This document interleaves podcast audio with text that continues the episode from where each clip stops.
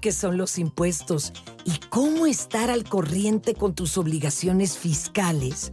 Es importante conocer la función de los impuestos en nuestra sociedad y los procesos que tiene el Estado para recabarlos. De esta manera podemos administrar mejor nuestras finanzas y conducirnos bajo la cultura de la legalidad, de la responsabilidad y del cuidado.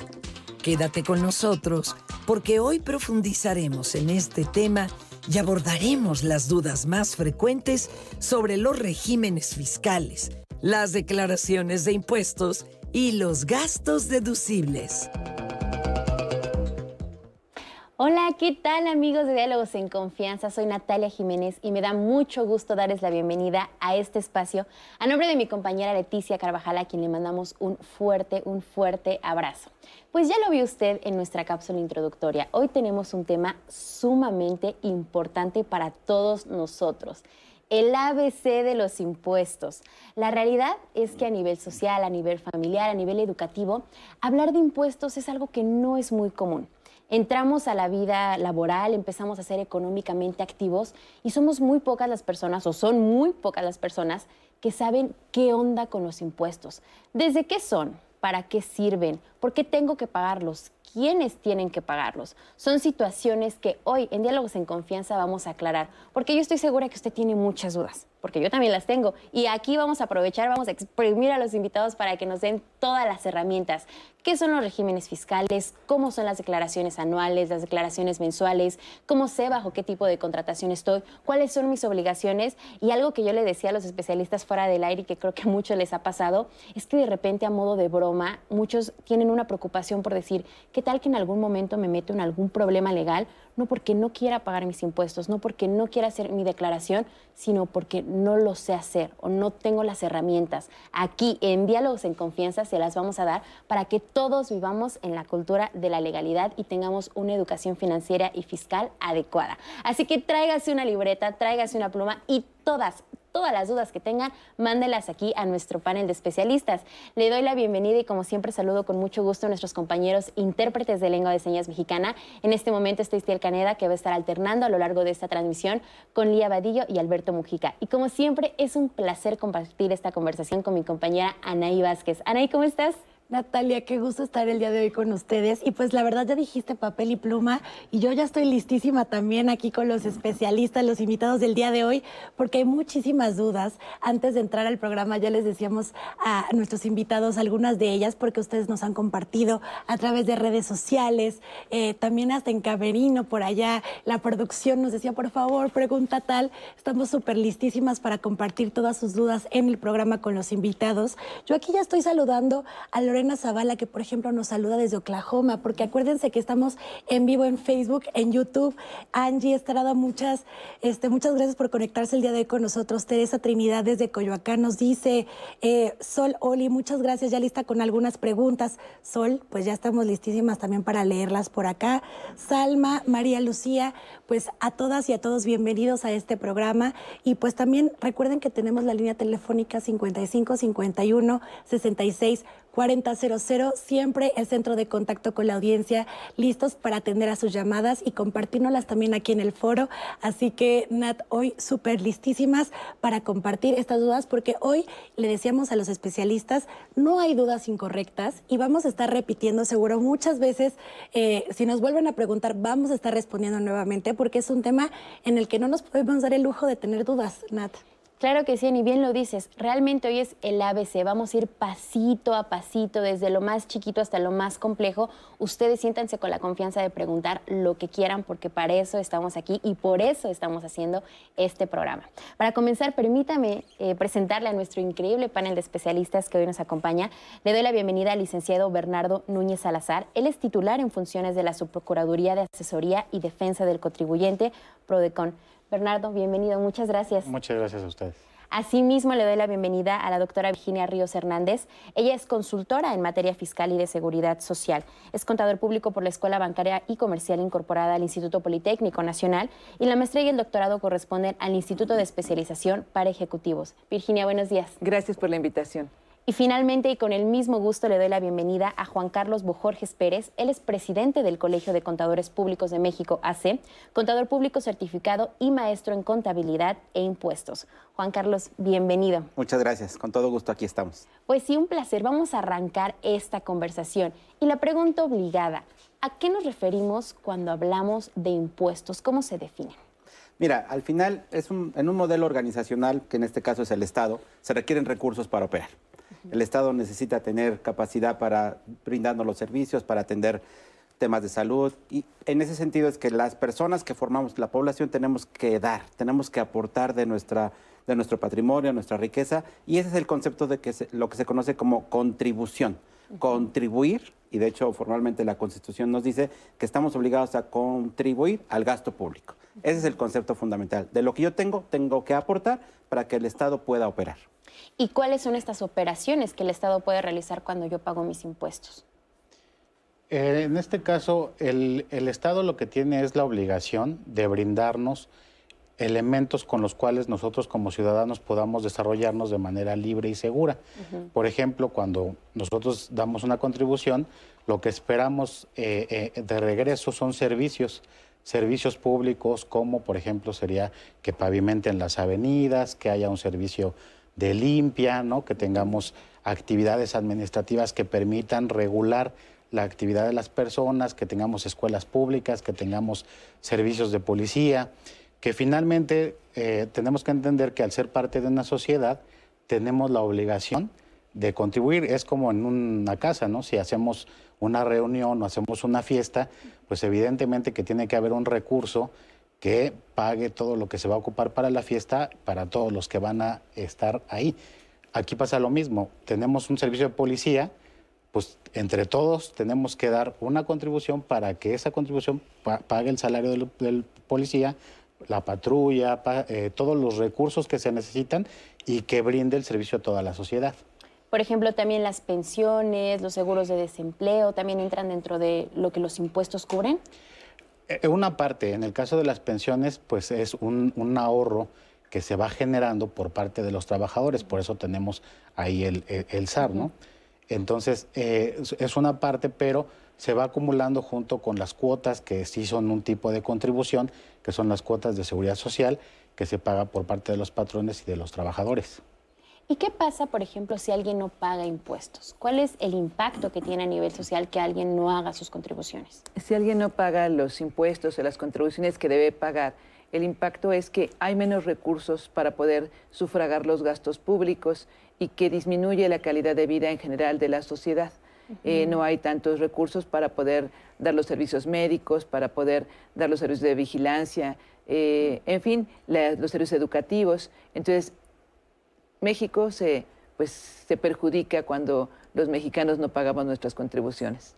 ¿Y ustedes cuál, cómo ven el panorama actual en nuestro país? ¿Realmente hay una cultura tributaria? ¿Tenemos, eh, realmente está marcado en nosotros la importancia que tiene que realicemos nuestras contribuciones en forma de impuestos? Eh, mira, de manera generalizada no. hace falta trabajar en ese concepto y, siempre habrá una discusión y un tema de, bueno, es que a veces algunos dicen, no pago porque no recibo lo que quisiera, pero no es un juego así. Aquí el tema es cumplir, aportar, estar dentro de este marco de legalidad, ayudar tomar esa conciencia en el sentido de que lo que estamos aportando, lo que estamos dando como contribuciones, nos va a beneficiar a nosotros y a una población muy grande que quizás no tiene los recursos suficientes para atender necesidades mínimas, ¿no? Aquí quisiera hacer una acotación y vale la pena, eh, y para no entrar en confusiones. Eh, el tema inicial es impuestos.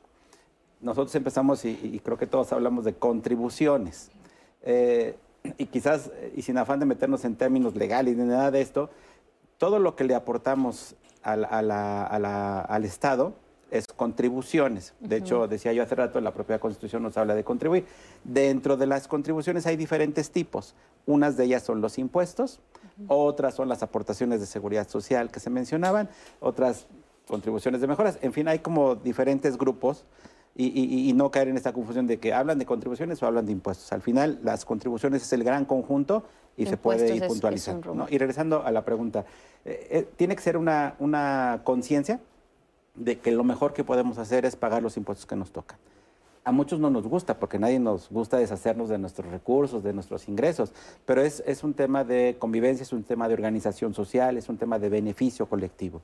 Y yo creo que ahí es donde las organizaciones debemos de atender, porque es un modelo de atención a los jóvenes, tenemos que atender a todas las personas que no están involucradas para ayudar. Creo que esta, esta figura de profesionales del área, lo que nos corresponde en un compromiso social es ayudar, caminar junto con ellos, inclusive con los emprendedores, que lo platicaremos en un momento, de que la mejor recomendación es que paguen lo que deben de pagar, tampoco es que paguen de más. ¿Y cómo podemos ir encaminando estos, estos esfuerzos para realmente generar esa conciencia? Porque ya se los comentaba al inicio de este programa, muchos jóvenes o muchas personas que se insertan al, al campo laboral, no tienen ni idea de cómo funcionan los impuestos, de cuáles son las obligaciones que tienen, cómo se debe empezar a crear esta cultura.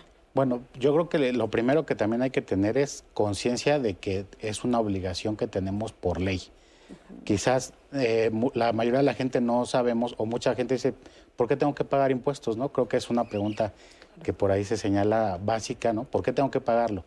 En principio, como ya dijimos, teóricamente, porque estamos en una sociedad que requiere aportación de todos para que funcione. Eso lo tenemos plasmado en la Constitución.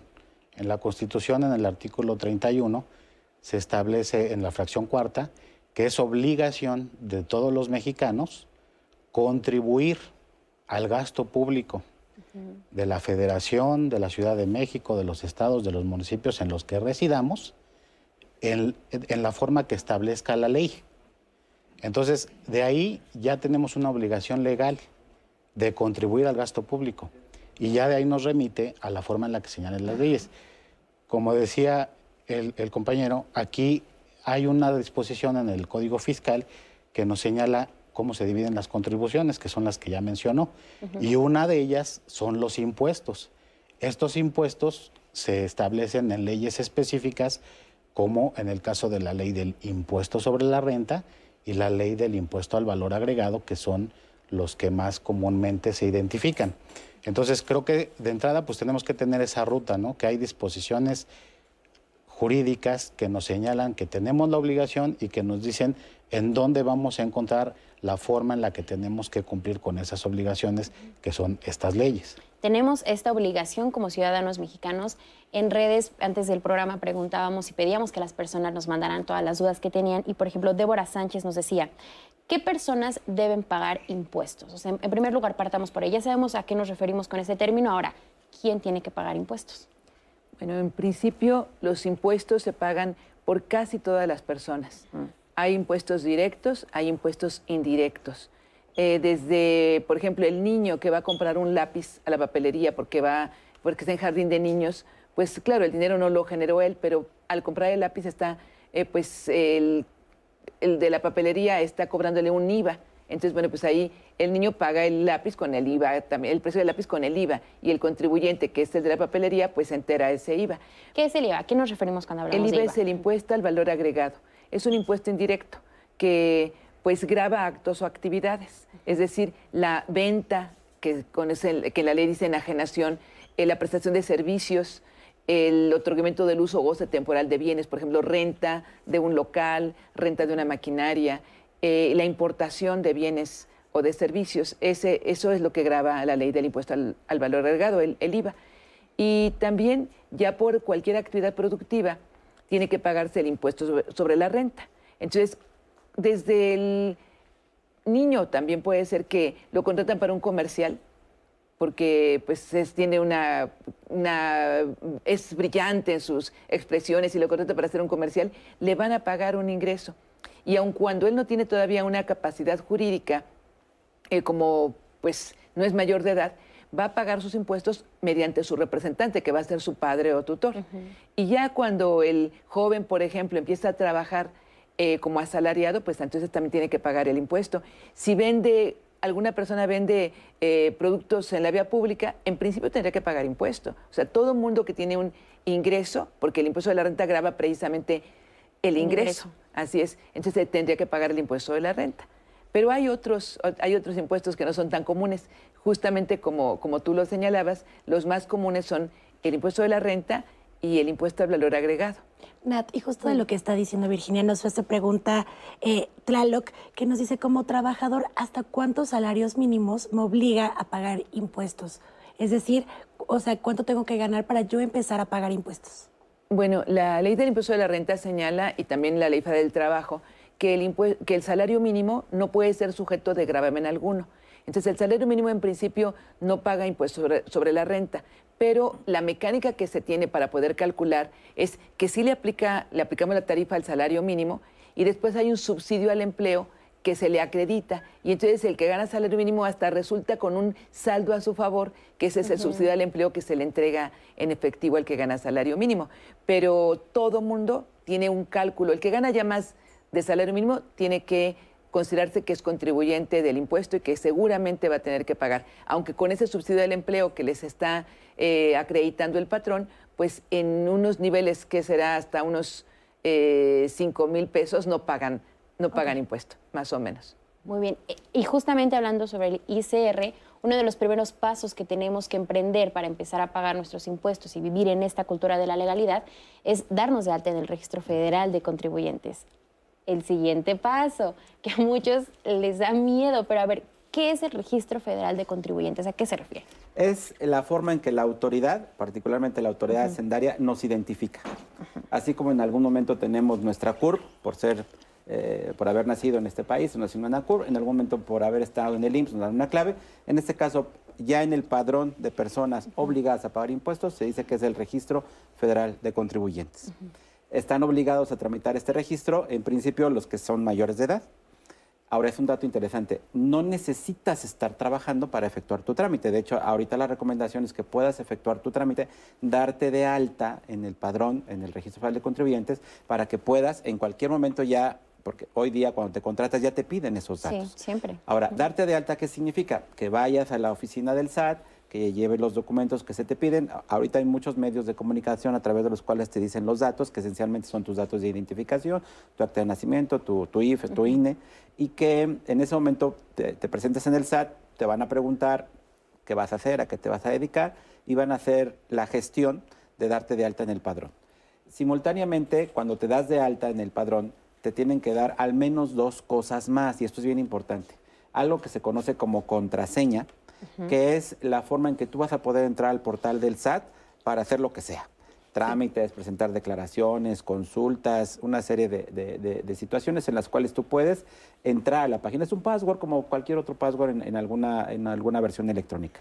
Y lo segundo es lo que se conoce como e-firma, que es, eh, ya es una modalidad electrónica a través de la cual tú ejerces lo que antes hacíamos con la mano y puño sobre un papel, ahora electrónicamente hay unos archivos en los cuales tú tienes que poner claves que solo tú debes conocer, guardarlos, protegerlos, y son eso es el segundo medio de acceso a, la plataforma del SAT, pero que además te permite validar documentos, validar trámites, como si firmáramos dentro de la computadora, esa es la firma electrónica. Son los, las cosas que hoy simultáneamente se pueden eh, obtener en el SAT. Insisto, no necesitas estar haciendo algo. Cuando tú, tú, vas y te das esta información y dices que vas a trabajar o que estás buscando trabajo, el SAT te da de alta, pero no te asigna obligaciones. No es que a partir de ese momento ya, tengo que presentar declaraciones. No, solamente es asignarte tu clave, te dan obviamente el documento en el cual tienes tu clave. Y aquí una recomendación importante. Hay de repente algunos portales o sistemas que por ahí te dicen, aquí te calculamos tu, tu RFC. No, por favor no, porque luego los, los, datos que se ponen no son los correctos y luego hemos visto varias situaciones en donde la autoridad aparece uno con dos o con tres claves distintas de RFC.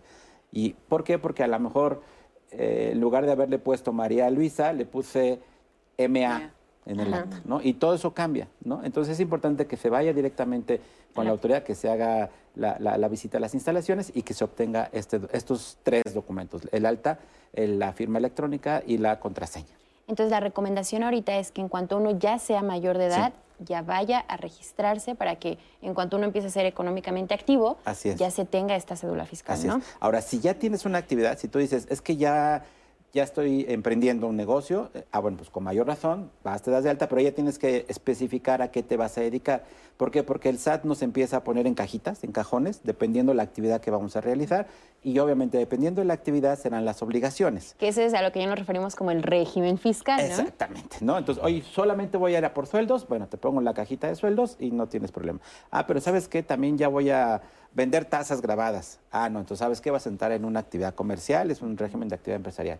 Oye, pero sabes que además, este, pues mi departamento lo voy a rentar porque yo me fui a vivir con un amigo y es un ingreso más. Ah, pues tienes otro régimen de arrendamiento. Y conforme las actividades que vayas teniendo, las vas dando a conocer el SAT, se te van asignando obligaciones.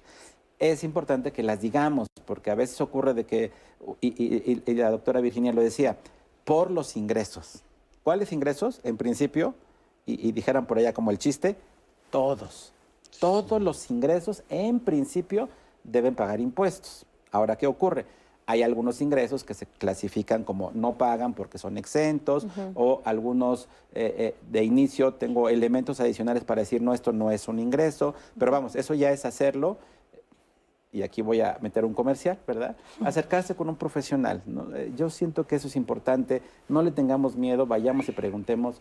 Y, quiero llevar una comparativa. Oye, cuando, y lo hemos hecho mal, me, me duele la cabeza, me duele el estómago, voy con el doctor, no, tómate esta pastilla, no necesitas doctor. Y al rato las consecuencias son graves, ¿no? O tienes algún problema legal y dices, no, no, no, pero es que mi primo lo hizo así y así lo solucionamos. No, ¿para qué vas a ver un abogado? Y al rato el problema es enorme, ¿no? Acudan con un profesional, con un contador que los guíe, que los oriente para que tengan el mejor inicio en el tema tributario. Sí. En ese aspecto también me gustaría comentar que no solamente puede darse de alta el propio contribuyente, también puede ser dado de alta por su patrón. Es decir, una persona que entra a trabajar y que por algún motivo no ha hecho el trámite de registrarse en el Registro Federal de Contribuyentes, el patrón, cuando esta persona ya ingresa a laborar, también está en capacidad, en posibilidad de darlo de alta en el Registro Federal de Contribuyentes. Y en todo caso, en ese supuesto, el trabajador tendrá que proporcionarle la información necesaria y suficiente para que el patrón lo registre, cuente con su RFC, porque finalmente el patrón, justamente cuando hablamos de asalariados, él tiene una obligación, además de, de, pagarle su salario, va a tener la obligación de hacerle la retención del impuesto sobre la renta que corresponde por ese salario que se le está pagando. Entonces, el patrón tiene la obligación en su caso de que si el trabajador no cuenta con registro, él lo tiene que dar de alta. Y también el SAT, de manera directa, puede hacer la inscripción de las personas. A veces sucede que el contribuyente, eh, él dice, yo no tengo RFC. ¿Por qué, ¿Por qué, digo que no tengo RFC? Porque yo nunca lo he tramitado. Y de repente, por algún motivo, pues se da cuenta que ya cuenta con uno y dice, ¿Cómo cuento con uno si yo nunca lo tramité? Bueno, pues puede haber sido porque tu patrón fue quien lo registró o porque el SAT de manera directa también lo registró. Nos preguntan, Nat, que cuando se hace ese tipo de actividad, eh, en el caso de las personas, ¿sí tienen que asistir físicamente para conseguir su firma y su contraseña? ¿O eso también se puede hacer con el patrón? La firma y la contraseña sí tiene que ser de manera directa porque es personalísima. Cuando decimos personalísima es que tienes que ser tú de manera obligatoria, no puede ser a través de nadie, tiene que ser personal porque tú eres el responsable. Claro. Muy bien, vamos a ir a una breve pausa, pero antes les vamos a mostrar esta información, cómo nos podemos dar de alta en el Registro Federal de Contribuyentes. Aquí van a ver una animación sobre cómo hacerlo.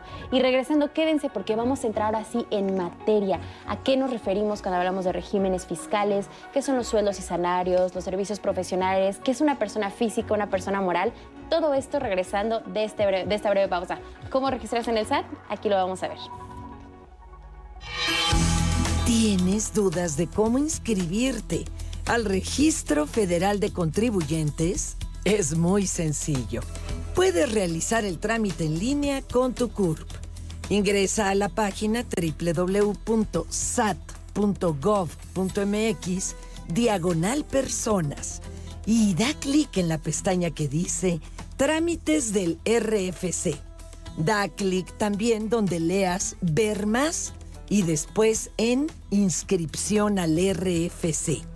Busca la opción que dice Obtén tu RFC con la clave única de registro de población CURP y da clic. Antes de ingresar al cuestionario electrónico, es recomendable consultar la guía de inscripción con CURP, que se encuentra en la parte inferior derecha de la página. Da clic en el botón Iniciar para poder acceder al cuestionario. Si requieres verificar los datos de tu CURP, Puedes hacerlo en https diagonal www.gov.mx diagonal curp diagonal. Es importante revisar la información proporcionada. En caso de duda, puedes regresar y verificar los pasos anteriores o incluso reiniciar el cuestionario.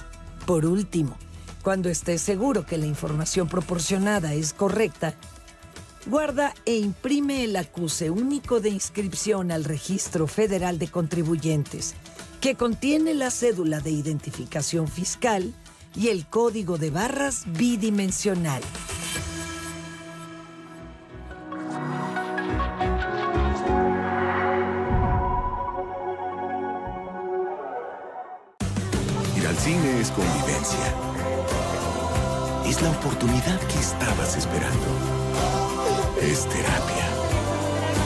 Todo que el cine es en tu vida, celebramos 50 años. Que siga la vida. México, el sol sale para todos. Buscando el bienestar de la gente. En el PRD creemos que las decisiones deben ser de todas y todos los mexicanos y no de una sola persona. Porque queremos que todas y todos vivan mejor. Impulsamos apoyos económicos para que se superen los más necesitados y no para pedirle su voto. Exigiendo servicios de calidad en educación, salud y vivienda. Eso es un México más justo y con la participación de todas y todos podemos hacerlo. El sol sale para todos. PRD.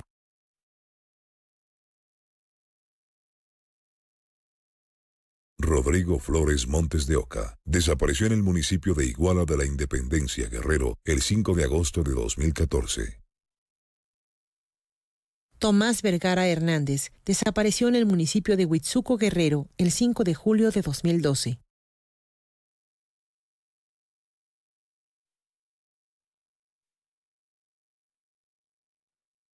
Si te toca recibir la vacuna contra la COVID-19, toma en cuenta estas recomendaciones. Antes de ir al centro de vacunación, desayuna y toma tus medicamentos. No llegues con mucha anticipación. Hidrátate bien con agua natural, sobre todo en zonas cálidas. Si tienes dudas, visita mivacuna.salud.gov.mx. Recuerda, la vacuna es segura, universal y gratuita. Te protege y protege a quienes queremos. Cuidémonos entre todos. Vacúnate y no bajes la guardia. Secretaría de Salud. Gobierno de México. La primera película que hice fue Gringo Viejo. Entonces, claro, era una familia. Yo siempre tenía como la, la ilusión de hacer cine. Y yo dije, no, pues ya está, de aquí soy. Pues lo que sí determinó que me dedicara a la actuación fue que mi hermana mayor era actriz. Cuando yo empecé, yo empecé en un grupo de aficionados en el Injuve. De cómo la sepas hacer depende mucho de tu pasión, depende mucho de tu preparación, depende mucho de, de tu contexto. TAP, lunes a viernes, 19 horas. Uno, dos, tres por la salud y la vida. El pase de lista presencial con el cubre bocas bien puesto debo contestar. Y al estornudar o toser en la parte interna del codo lo debo hacer. Porque para jugar como antes, las medidas de higiene deben ser constantes.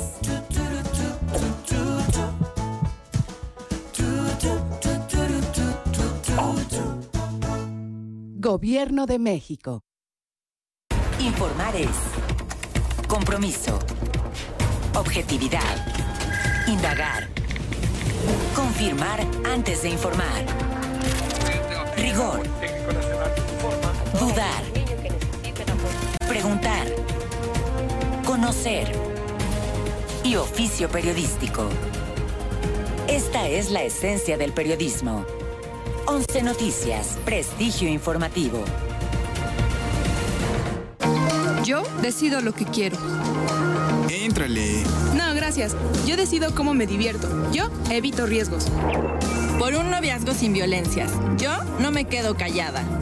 Yo la respeto. Yo decido cómo y con quién vivir mi sexualidad. Yo decido doble protección para evitar un embarazo o una ITS. Yo, decido, mi futuro. Gobierno de México.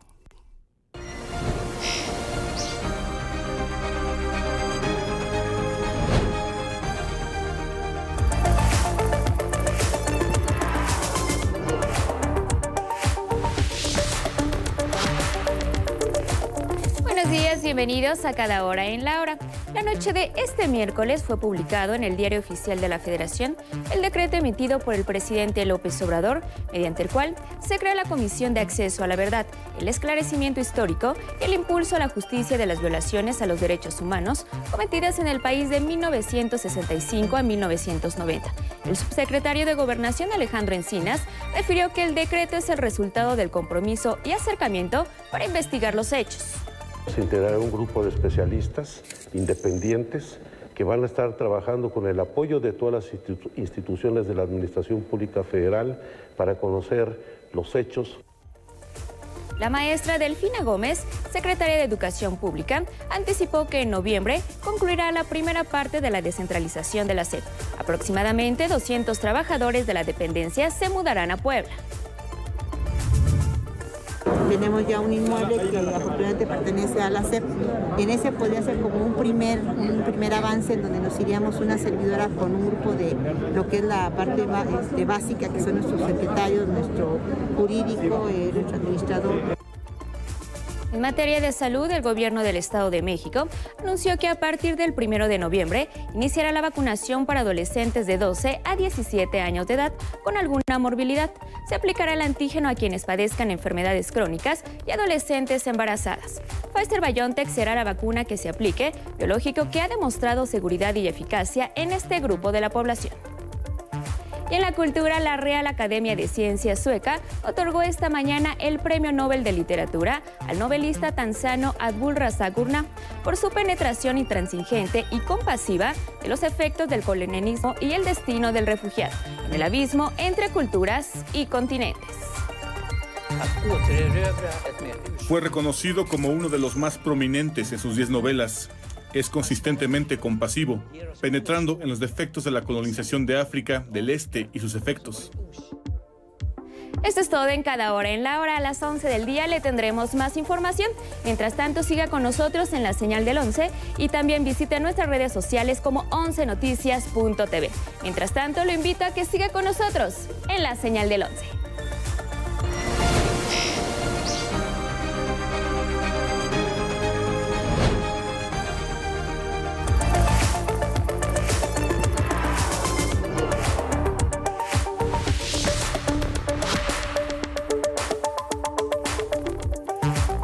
Lo que me ha dado el Instituto Politécnico Nacional, ese camino por la vida, que me ha dado oportunidad para visitar varios países. Estoy en contacto con muchos de mis exalumnos que están en el extranjero.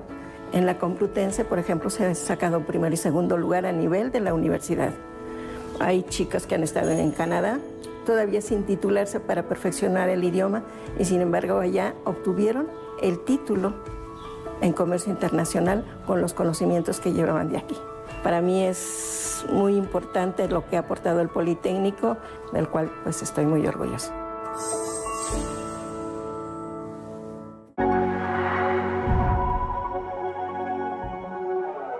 Ya estamos de regreso con todas y con todos ustedes y pues quiero decirles, cuando se menciona personas con discapacidad psicosocial, es muy común que esté rodeada esas palabras, esas palabras de muchos estigmas, de muchas eh, ideas que no son correctas, porque la realidad es que también ellos pueden ejercer sus derechos con respecto a la pareja, la afectividad. ¿Por qué les digo esta parte importante? Pues porque la realidad es que mañana vamos a estar hablando sobre relaciones afectivas de personas con problemas de salud mental, la importancia de que ellos también tienen cuentan con estos derechos humanos en las personas, en general de salud mental, es valiosísimo hablar sobre este tema porque hoy por hoy, reitero, se tienen altos estigmas que debemos de empezar a romper como sociedad. Así que acompáñenos nuevamente, relaciones afectivas de personas con problemas de salud mental. Nos vemos mañana. Y yo quiero decirle a los invitados del día de hoy que tenemos ya muchas dudas, muchas preguntas, y lo platicábamos ahorita con Natalia, que vamos a estar lanzando preguntas y que ustedes nos van a ayudar a responderlas. Así que les voy a leer esta de Rosy Ortega. ¿Cuánto tiempo se deben guardar los recibos de pago de servicio para cuando se vende un inmueble para la cuestión de impuestos sin fines de lucro? Bien, si la persona que va a vender el inmueble es una persona física, por ejemplo, es su casa, pues ahí eh, normalmente el notario le pide los, no es como antes que eran cinco años de conservar comprobantes para vender una casa, sino que los últimos seis meses o el último año depende del notario. Esos recibos pues son los recibos de la luz, del teléfono fijo y con esto pues para que el notario acredite que es casa habitación y le pueda aplicar la exención que prevé la ley del impuesto de la renta respecto de la venta de casa habitación con ciertos requisitos. Pero si es otro tipo de inmueble que va a vender alguna persona moral, todos los recibos y todos los comprobantes de pagos de servicios y de contribuciones eh, los tiene que conservar la persona moral por lo menos cinco años por lo menos cinco años, a partir del último momento en que, se tuvo que presentar la declaración anual del ejercicio correspondiente. Si es una persona moral o es una persona física con actividad empresarial o con actividad profesional, que ese local que va a vender, pues es donde estaba él ocupando, pues también tiene que conservar ese tiempo sus comprobantes. Muchas Todo gracias. depende. Eh, tenemos una más de Manuel Hernández. Soy pensionado, actualmente no tengo actividad económica. Al solicitar una constancia de situación fiscal, aparece mi actividad y su régimen, pero también aparece una segunda actividad ajena y su correspondiente régimen. Nunca estuve involucrado en esta segunda actividad. Mi preocupación es tener obligaciones pendientes debido a que me empezaron a llegar correos del SAT después de haber perdido la constancia y haber actualizado mis datos. ¿Cómo eliminar esa segunda actividad y cómo justificar que nunca estuve ejerciendo dicha actividad? Nos escribe a través de Facebook Manuel Hernández. Bueno, aquí hay una cosa muy importante. Hay una constancia que nos puede dar, eh, nos puede decir qué obligaciones son las que tiene él como pendientes. Es la opinión de cumplimiento de obligaciones. Es un trámite que puede él, eh, el contribuyente puede meterse directamente a la página del SAT, justamente con esta contraseña que hablábamos eh, que se obtiene cuando nos damos de alta en el RFC y generamos una, una este, opinión de cumplimiento de obligaciones. En esa opinión, como su nombre lo indica, nos va a decir en, opinión del SAT o en los registros que tiene el SAT, cómo estamos, si estamos eh, eh, cumplidos, si no hemos cumplido o si no tenemos ninguna obligación registrada. Nos va a arrojar, por ejemplo, en este caso, si el contribuyente tiene alguna actividad que tenía registrada porque, por la que él en su momento a lo mejor tenía que haber presentado declaraciones, en esa opinión del cumplimiento le va a salir, le va a decir, tienes la declaración de tal mes, que no la has cumplido, tienes esta declaración bimestral que no has cumplido, le va a decir lo que tiene que no ha cumplido.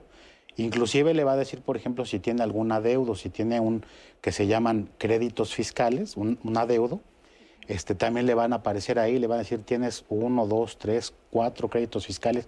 Digamos que es una especie de radiografía para saber el estatus en el que él se encuentra. Y dependiendo de lo que obtenga de ahí, pues tendríamos que hacer, en su caso, por ejemplo, unas cumplir con las declaraciones que no se hayan presentado y empezar a ver cuáles son eh, esas actividades que le generaron las obligaciones. O en su caso también podemos presentar un aviso de actualización de actividades para quitar aquellas que considera que no le corresponden.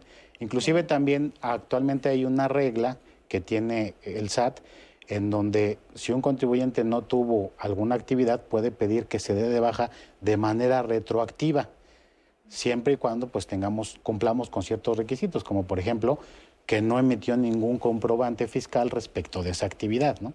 Entonces son situaciones que se pueden este, eh, eh, apoyar, aclarar y bueno pues aquí aprovechar el comercial.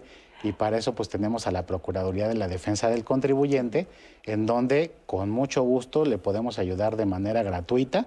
Todos los servicios que se brindan en la Procuraduría pues son gratuitos y a, a, él y a cualquier otro contribuyente que nos esté escuchando que tenga alguna problemática en materia fiscal, puede acercarse abiertamente a la Procuraduría. Insisto, todos nuestros servicios son gratuitos y ahí se les va a orientar desde cómo darse de alta hasta cómo cumplir con obligaciones o cómo eh, afrontar alguna contingencia fiscal que ahorita los está quejando.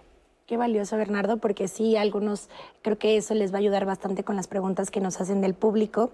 Una más de Claudio Briones. ¿Por qué hay negocios que en su mayoría de alimentos preparados, que se nota que venden muchísimo, incluso son muy famosos y están en locales establecidos, pero ellos solo aceptan efectivo y no te dejan hacer otro tipo de pago y no dan comprobantes de esto?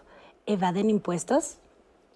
Pues mira, hacer una afirmación en ese sentido se vuelve complejo hay muchas situaciones en las cuales las empresas manejan el cobro en efectivo, a lo mejor por este modelo de seguridad financiera, por esta idea de evitar las, los cargos que hacen por el manejo de tarjetas, las comisiones. Una de las situaciones podría ser, ¿no? sin, sin afán de afirmar nada, de que si no nos dan comprobantes y todo el, cobro es en efectivo, pudiera ser que estén en una figura de ilegalidad y que no estén cumpliendo con sus obligaciones. Sin duda puede ser, pero no podríamos generalizar que todas las veces que eso ocurre así sea. ¿no? hay, hay, diversas razones por las cuales los negocios deciden operar de esa forma. Aquí, evidentemente, eh, cae en la responsabilidad de estas personas meterse en un modelo de legalidad o, tener el riesgo de recibir sanciones, inclusive hoy día en el tema fiscal, hasta la posibilidad de que eh, privación de la libertad, ¿no? Buenísimo. Beatriz Ramírez nos dice, a mí mi patrón me dio de alta hace varios años, como nos, nos, comentaban hace un momento. Mientras estuve en la empresa nunca hice declaraciones. Comencé con esta cultura del año pasado. Sin embargo, terminé mi relación laboral con esta empresa. Este año trabajo por mi cuenta. Sigo usando mi tarjeta bancaria principalmente para hacer pagos de servicio. ¿Debo hacer algún cambio en el SAT por esta situación? En el SAT tendría que haber presentado su actualización de actividades económicas, seguramente lo hizo, para trabajar por su cuenta y tener ingresos por actividad profesional o ingresos por actividad empresarial. Eh, su tarjeta la puede seguir ocupando. Eh, no tiene que cambiar la tarjeta porque la tarjeta pues es de ella, aun cuando el patrón se la haya proporcionado, pero está a su nombre. Eh, tiene que presentar sus declaraciones dependiendo del régimen en el que está. Normalmente son declaraciones mensuales que se tienen que presentar el mes siguiente al que corresponden los ingresos eh, cuidar mucho la recepción de sus comprobantes fiscales, de todos los gastos y erogaciones que realice que son estrictamente indispensables para su actividad y bueno, pues pagar con los medios que marca la que marca la propia ley, es decir, erogaciones por más de dos mil pesos o deducciones por más de dos mil pesos, tienen que ser con tarjeta de crédito, tarjeta de débito de servicios, cheque nominativo, transferencia electrónica, nunca en efectivo, porque si no, pues no son deducibles. Vamos a ahondar más sobre estos regímenes y justamente sobre cuáles son los, los gastos que podemos deducir. Pero antes de entrar en lleno sobre los regímenes, sí me gustaría que hiciéramos la aclaración que nos mencionabas, Juan Carlos, sobre lo que son los impuestos directos y los indirectos, y que el ICR cae dentro de estos eh, impuestos indirectos. Directos. Ah, perdón, directos, ¿no? sí, mira, realmente esta clasificación que se vuelve muy técnica, lo que pretende es definir quién es el que origina la obligación del pago del impuesto y a quién le toca pagarlo. Es decir, el impuesto de la renta, que es el impuesto directo eh, que, todos conocemos y de mayor presencia, es yo tengo un ingreso, yo soy el causante del impuesto, yo soy el que hago los actos jurídicos que la ley marca, entonces yo soy el que lo debe pagar. Ese es un impuesto directo. Y por ejemplo, en el caso del IVA, que es el principal impuesto indirecto, ocurre que una persona por realizar actividades lo causa, lo origina, y voy a utilizar una frase muy coloquial, pero le pasa la pelotita al otro. Es decir, yo vendo macetas y entonces digo, bueno, mi maceta vale 100 pesos, pero cuando yo la venda, le tengo que trasladar el IVA a quien me lo compra. Entonces yo le digo, son 100 pesos de mi maceta más 16 pesos de IVA que te tengo que cobrar. Entonces, yo recibo el dinero, me quedo con mis 100 pesos de la maceta y el IVA lo tengo que pagar a la autoridad. Entonces, yo no lo pagué. ¿Quién lo pagó? el que indirectamente, en este caso, obtuvo el bien. Y esta, estos actos se pueden repetir porque a lo mejor alguien compra materia prima, lo pasa a un proceso productivo, ahí se paga un IVA y luego lo pasa a una amplificación o una modificación y paga el IVA y hasta el consumidor final, que es donde todos sabemos, cuando ya alguien no se lo puede pasar a otro, es el que paga ese IVA. Y hace rato la doctora lo decía, el niño que compra el lápiz, pues a lo mejor paga 10 pesos más el IVA, pero en medio hubo varios IVAs que se estuvieron trasladando, por eso se vuelve indirecto. y, y regreso al ejemplo, ¿no? La pelotita, el, el que se la queda en el juego, ¿no? El que se queda la pelotita es el que paga el impuesto, por eso es indirecto. Y hay varios más, estos dos son los dos principales. Muy bien. Virginia hace rato nos mencionaba las personas físicas y las personas morales. ¿A qué se refiere cada concepto? Las personas físicas somos los seres humanos, los, o que también en algunas legislaciones le llaman seres naturales o personas naturales. Todos nosotros somos personas físicas.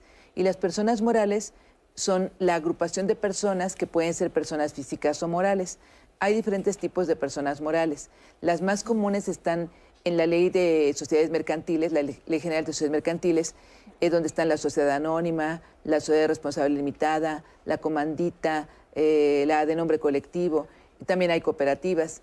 Y en el Código Civil tenemos otras figuras que, que también son muy comunes, que son la sociedad civil o la asociación civil. Son las más generales, aunque hay un sinnúmero de personas morales. Es más, el Estado es una persona moral, los sindicatos son personas morales, eh, los colegios de profesionistas, eh, las cámaras, todos esos son personas morales. Entonces, esas personas morales son la agrupación de personas que pueden ser todos personas físicas o puede ser una combinación de personas físicas y también de otras personas morales que constituyen a esa otra persona que en algunos países le llaman persona jurídica o persona colectiva.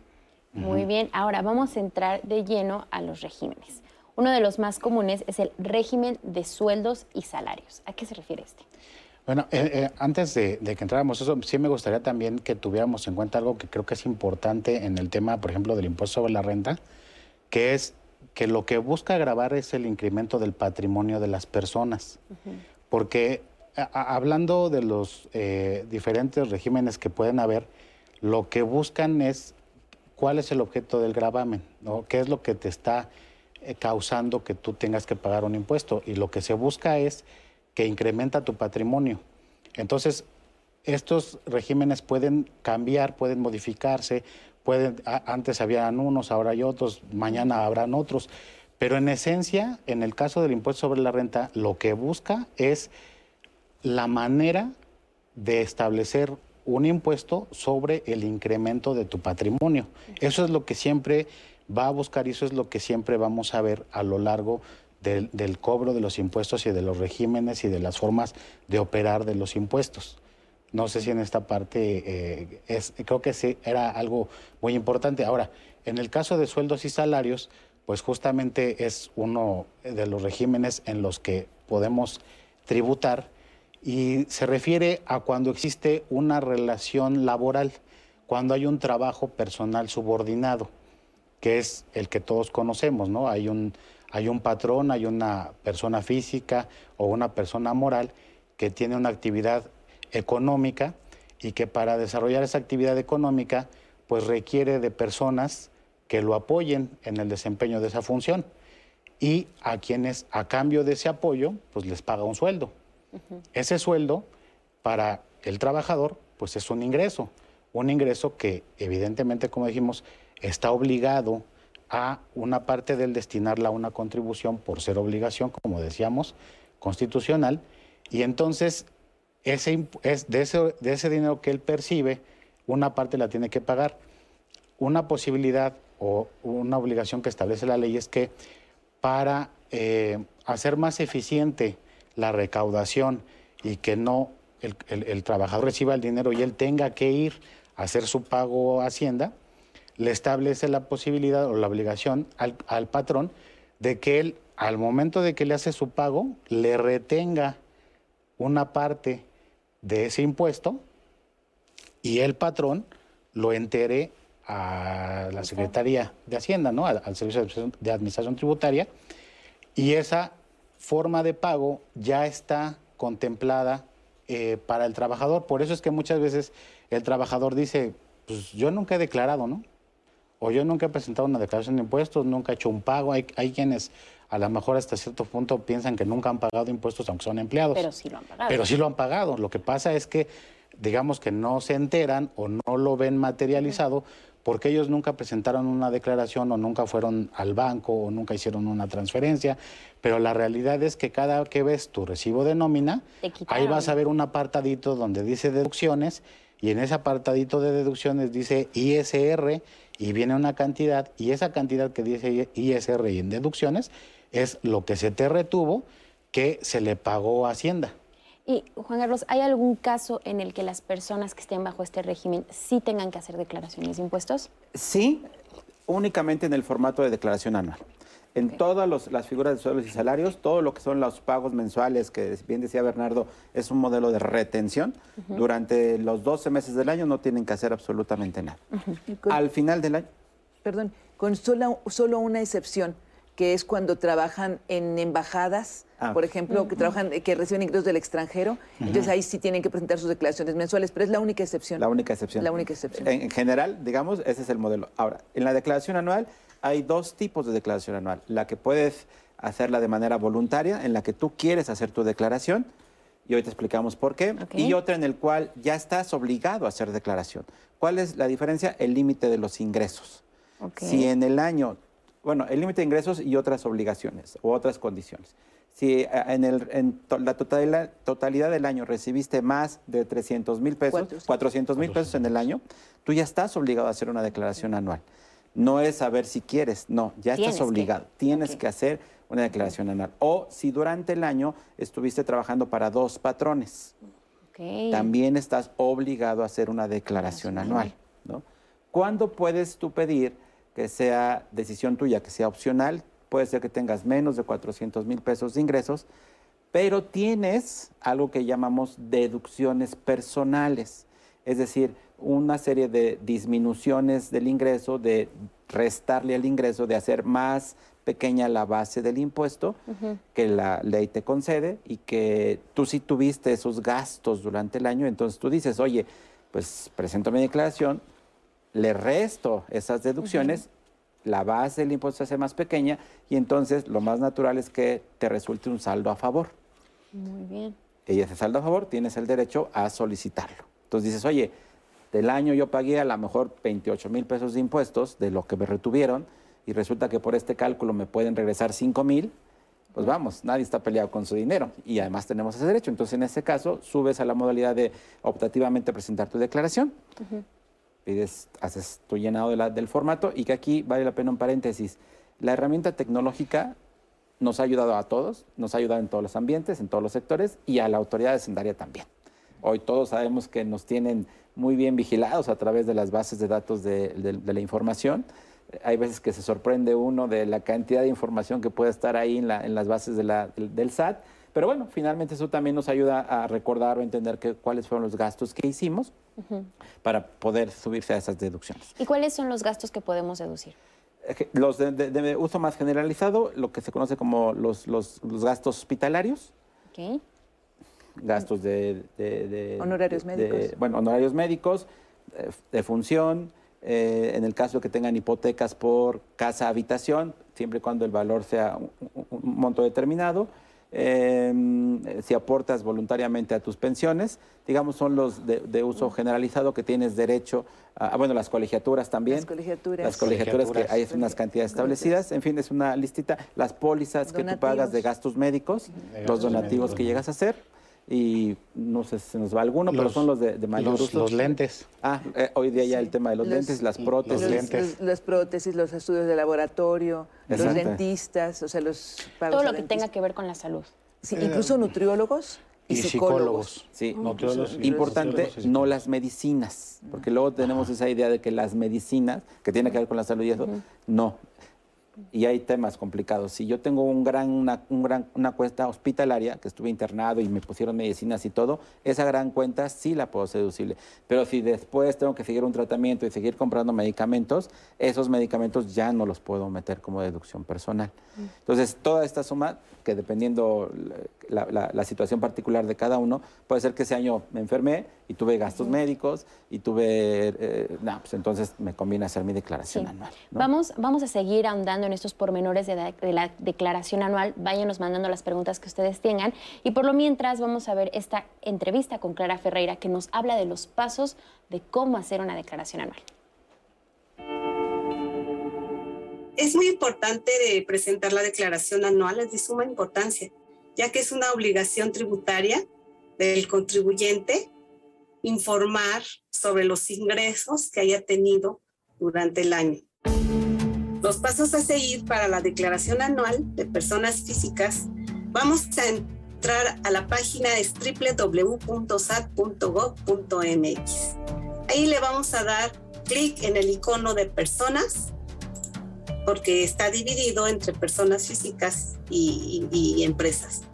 Ahí en Presenta tu declaración anual de personas físicas 2020, le vamos a dar clic y nos va a pedir el RFC, la contraseña y un captcha para poder entrar. Eh, le damos clic en lo que es eh, presentar declaración anual, enviar y vamos a entrar a presentar declaración. En el, le vamos a dar clic en el icono presentar declaración y ahí nos va a abrir el perfil del contribuyente. Vamos a dar clic en del ejercicio y ahí nos va a dar los ingresos a declarar. ¿En qué régimen yo me di de alta? En este caso, si estoy por sueldos y salarios, si estoy, si estoy por arrendamiento, enajenación de bienes, intereses, actividad empresarial y servicios profesionales, que en este caso aquí se junta honorarios, actividades eh, agrícolas, ganaderas y plataformas tecnológicas que ya lo agregaron. Y me va a pedir también si obtuve ingresos y pagué, si pagué impuestos en el extranjero. Y ahí me va a abrir varios rubros o iconos en los cuales me va a especificar los ingresos que yo tuve, si tuve deducciones personales, la determinación y si tengo pago o tengo un impuesto a favor. De todas las declaraciones provisionales que nosotros presentamos, ya viene aquí el total de ingresos que yo generé durante todo el año.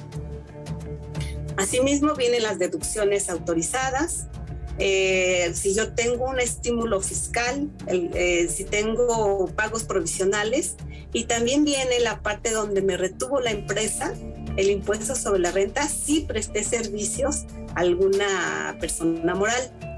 Si no, no, no están obligados a, a retener impuestos y trabajar. Si yo presté el servicio a una persona física. Eh, si yo pedí la factura, aquí se va a ver reflejado en el sistema todas las deducciones que yo metí o pedí durante el ejercicio fiscal de un año. Y si tengo hijos, pues las colegiaturas que, que se pagaron hasta un límite que es de primaria a preparatoria. Y bueno, y el resultado va a ser un impuesto a cargo o a favor. Muy valiosa esta cápsula y quiero recordarles a todas y a todos que toda esta información que estamos compartiendo en las cápsulas durante el programa con los especialistas también la podrán encontrar en las redes sociales de diálogos para que también al terminar el programa puedan volverla a consultar y compartirla con que ustedes con quien ustedes consideren. Y pues quiero regresar con algunas preguntas porque también tenemos algunas dudas de la declaración anual eh, y de, diversas declaraciones que, bueno, aquí ya las dudas eh, se hacen notar aquí en la audiencia. Por ejemplo, Luis Guzmán que nos dice, ¿pueden aclarar qué gastos nuevamente pueden ser susceptibles para deducir como persona fiscal en la declaración de impuestos? Nuevamente nos preguntan, y fue, eh, tomo esta de Luis Guzmán porque varios han preguntado, nuevamente, ¿cuáles son esas actividades que podemos deducir? Sí, aquí vale la pena aclarar que este es un conjunto de deducciones especiales, distintas de otras que nos puede marcar la ley en diferentes aspectos. Por eso las identificamos como deducciones personales. Estas solo se utilizan en la declaración anual. Esas es, digamos, eh, sus características fundamentales. ¿Cuáles son? Y tratando de regresar a la lista, gastos médicos hospitalarios, honorarios médicos, decíamos inclusive el tema de los lentes, prótesis, que son las de, de los psicólogos, los nutriólogos. Los psicólogos, los nutriólogos, ¿no? Este gran conjunto de actividades. Otro de ellos son los donativos que se otorgan. Con un otros, límite. Con, eh, eh, Digamos que en todos puede haber, revisar y es importante, requisitos, límites en lo individual, límites en lo global, porque hay reglas ahí que nos dice 10% de los ingresos o hasta un monto anualizado de cinco, veces la, la UMA. La UMA. Eh, entonces, cada uno tiene, digamos, sus acotaciones. En los conceptos, reiteramos, pago de prima de, de seguro de gastos médicos, aportaciones voluntarias a la cuenta de ahorro, eh, colegiaturas. En el caso de las colegiaturas hay montos específicos por los niveles académicos de los del que están los niños. Claro. Y, ¿Gastos de eh, funeral? ¿Mande? ¿Gastos de funeral? Gastos de funeral, que también mencionamos hace rato. Y uno de los temas o los importantes en los requisitos es de que pidan los comprobantes, lo que hoy conocemos como los CFDIs. Si no existe un CFDI, aunque hayan pagado esa deducción, no se puede aplicar, no se puede subir a la declaración eh, anual de cada quien y, adicionando requisitos, si la erogación, por ejemplo, en gastos médicos fue arriba de dos mil pesos, tiene que estar pagada a través de algún medio bancario, sea tarjeta de crédito, tarjeta de débito, traspaso, transferencia. Entonces son esos, digamos, requisitos particulares. Y yo agregaría algunos detalles y que a veces este, los dejamos pasar. Por ejemplo, vamos con el médico, le pagamos sus honorarios, se los pagamos con tarjeta, entonces ahí vamos bien, ¿no? Pero la persona que hace el comprobante, su CFDI, pone en, el, en la forma de pago, le pone efectivo. Pues resulta que cuando entremos a nuestro portal, bueno, al portal del SAT con nuestra clave, va a estar ahí el comprobante para ver, pero nos va a decir, no es deducible. ¿Por qué? Porque alguien le puso que lo pagamos en efectivo y eso ya estamos incumpliendo un requisito. Y eso es muy común. Entonces, aunque lo hayamos, oye, pagué 20 mil pesos, se volverá no deducible. Entonces hay que tener mucho cuidado con los requisitos, valdría la pena ahondar en, los requisitos, ver en cada caso qué es lo que tenemos que cumplir para aprovechar las deducciones personales y obviamente el beneficio natural de tener un saldo a favor y que nos lo devuelva. Eh, yo quisiera eh, eh, un poquito también comentar al respecto de que esas deducciones personales son en función para la propia persona física que es el contribuyente y las que erogue para su cónyuge, en atención de su cónyuge, eh, por ejemplo, son honorarios médicos, dentales, etcétera, o ascendientes o descendientes en línea recta, o sea, padres, hijos que dependan económicamente de, de, ese contribuyente. Virginia, vamos a hacer una breve pausa, pero regresando seguimos aclarando todo sobre los impuestos.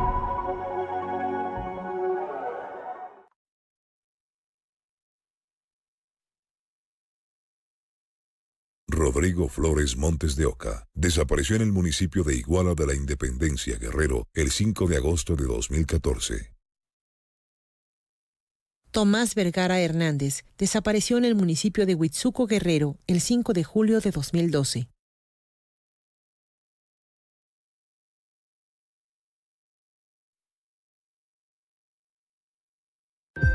Autoexplórate. Haz la diferencia. En mujeres jóvenes, el cáncer de mama es más agresivo y se esparce más rápido. Cambia las estadísticas, no tus planes. 19 de octubre, Día Mundial de la Lucha contra el Cáncer de Mama.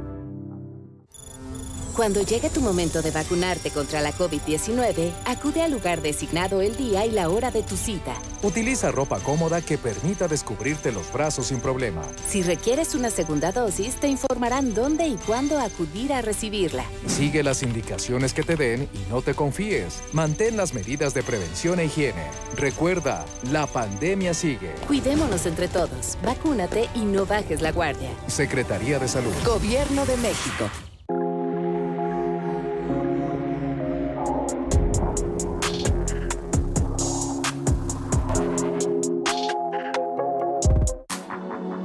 Clasificación A.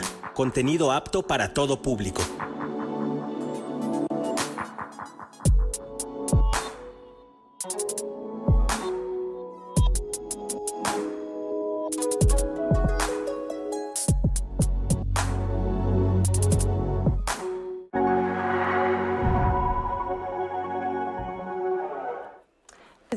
Con todas y con todos ustedes a su programa Diálogos en Confianza.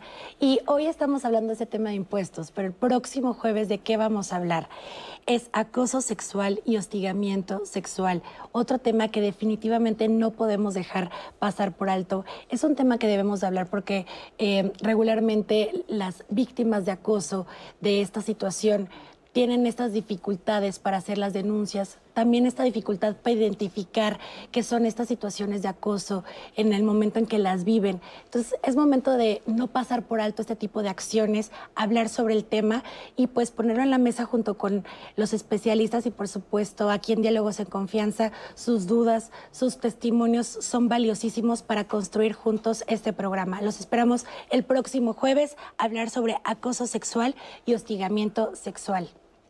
Nat. Y bueno, regresamos porque estábamos antes del corte hablando sobre este tema eh, de la declaración anual y yo tengo una pregunta más de Concepción Cervantes que nos dejó a través de Facebook.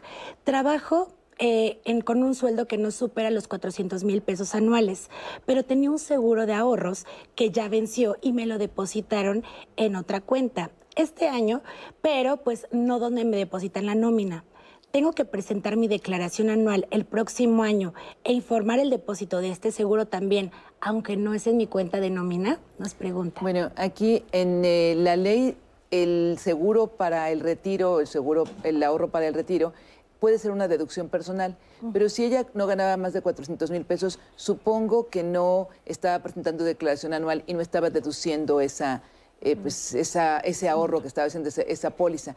Por lo tanto, a la hora de que reciba esos ingresos, es un ingreso exento como marca el propio, la propia ley del impuesto de la renta. Eh, dentro del artículo 93, fracción 21, ahí dice que es exento de lo que reciba de la aseguradora cuando se dé el riesgo amparado y en este caso siempre y cuando lo haya deducido. Si lo dedujo, entonces sería el, el, antes de los 65 años retiró ese dinero, pues entonces tendría que pagar el impuesto correspondiente porque hay unos requisitos que cumplir. Pues ya, ya sabe también. Eh, también otra duda de Manuel Hernández que nos dice, ¿qué es el buzón tributario y quiénes lo tienen que activar?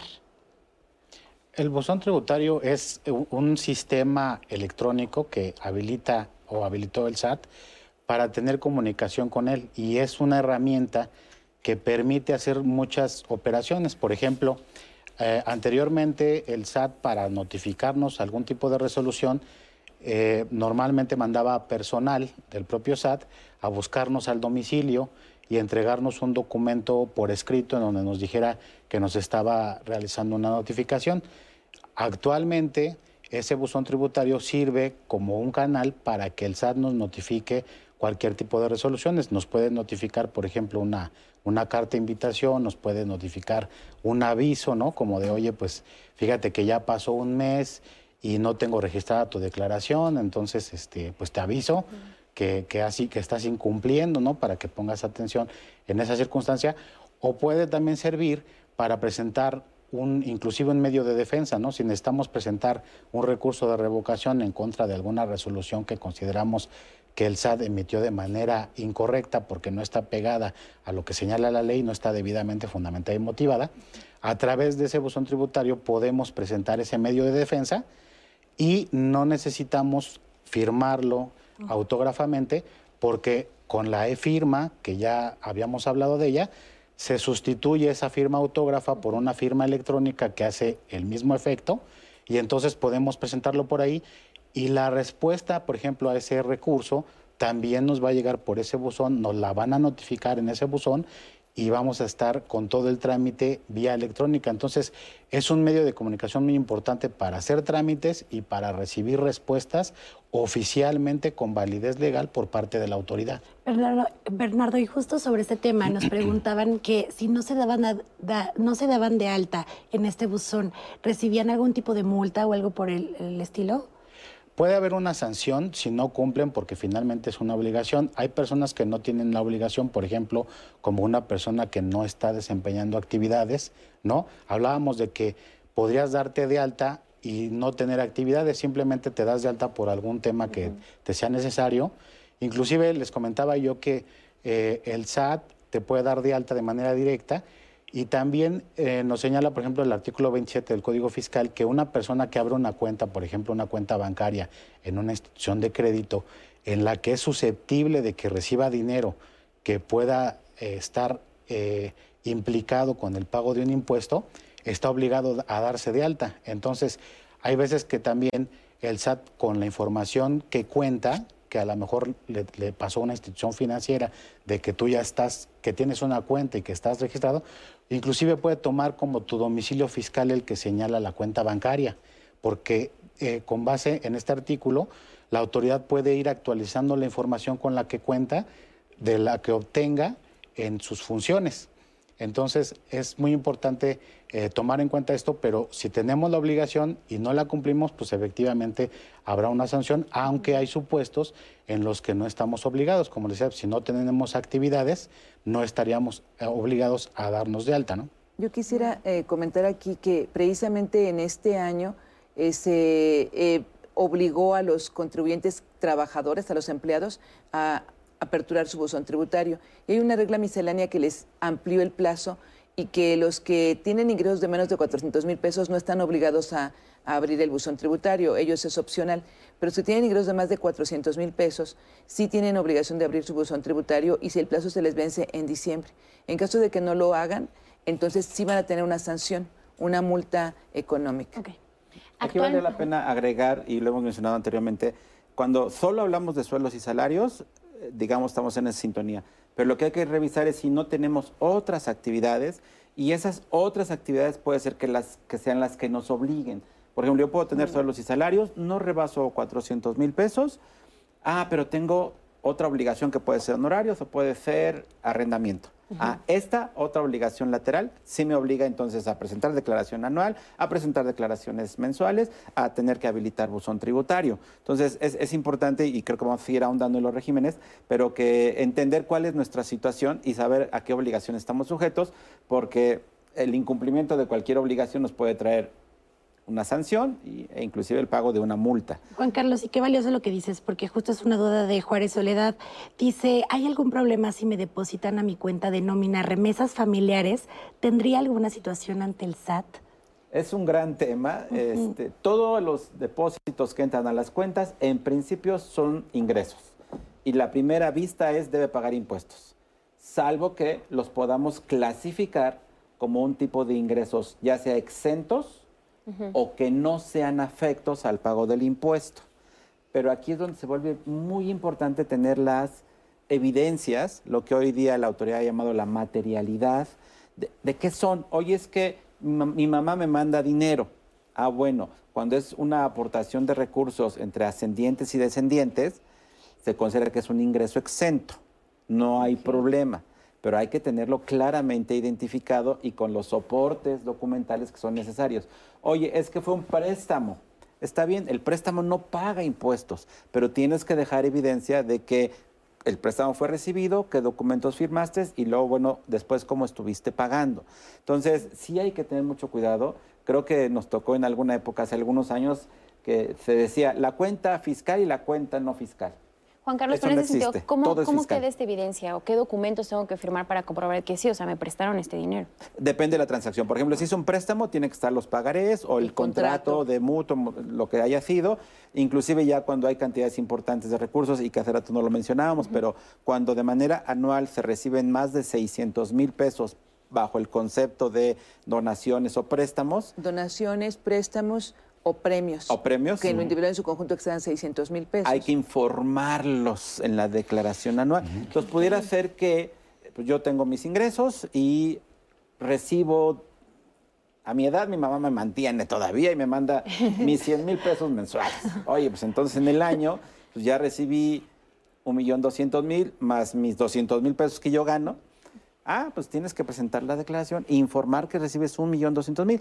Y en este caso, valdría la pena, y además ya, aquí ya son criterios y propuestas, que haya un documento entre madre e hijo que diga que ella aporta, está dando. me está dando, y que ese documento después a mí me sirva para, Para que avalar. avalar. Pero además, las recomendaciones son que vengan de cuentas de ella, que sea una, una transferencia directa o un cheque, lo que sea, que ya no se usa, pero bueno, a mi cuenta. Pero si viene de una cuenta ajena, ya no es creíble. ¿Cómo que tu mamá te mantiene y viene de la cuenta de Pedro, no?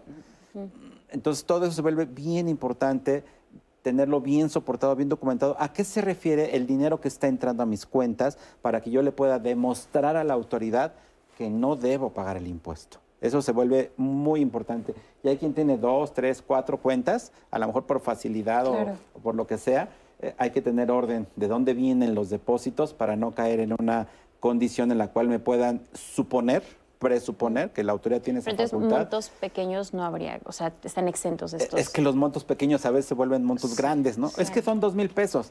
Sí, pero dos mil pesos de aquí, dos mil pesos de allá, veinte mil de aquí, Sí. quince mil de allá, y en el año ya se me juntaron. Y a veces sabes dónde eh, sorprende. Haces tus depósitos, la, la suma del año. Ay, ¿dónde recibí tanto Más de dinero? lo que y, y- gano. y- y más de lo que gano. ¿Y, y- y de qué lo gasté? Ah, bueno, cuidado, porque sí se vuelve un tema muy, muy importante el control de, lo- de los flujos del dinero, ¿no? Muy bien, ahora vamos, vamos a empezar a hablar de otro régimen que es muy común hoy en día. Todas aquellas personas que no están contratadas con una empresa, pero eh, están ofreciendo sus servicios de manera personal, los famosos freelance. Y, y en este sentido hablamos del régimen de servicios profesionales. ¿A qué se refiere, Virginia? Bueno, el régimen de servicios profesionales es, son las personas físicas que deciden no contratarse como empleados, como subordinados, sino que ser independientes, o sea, manejarse ellos eh, por su propia cuenta.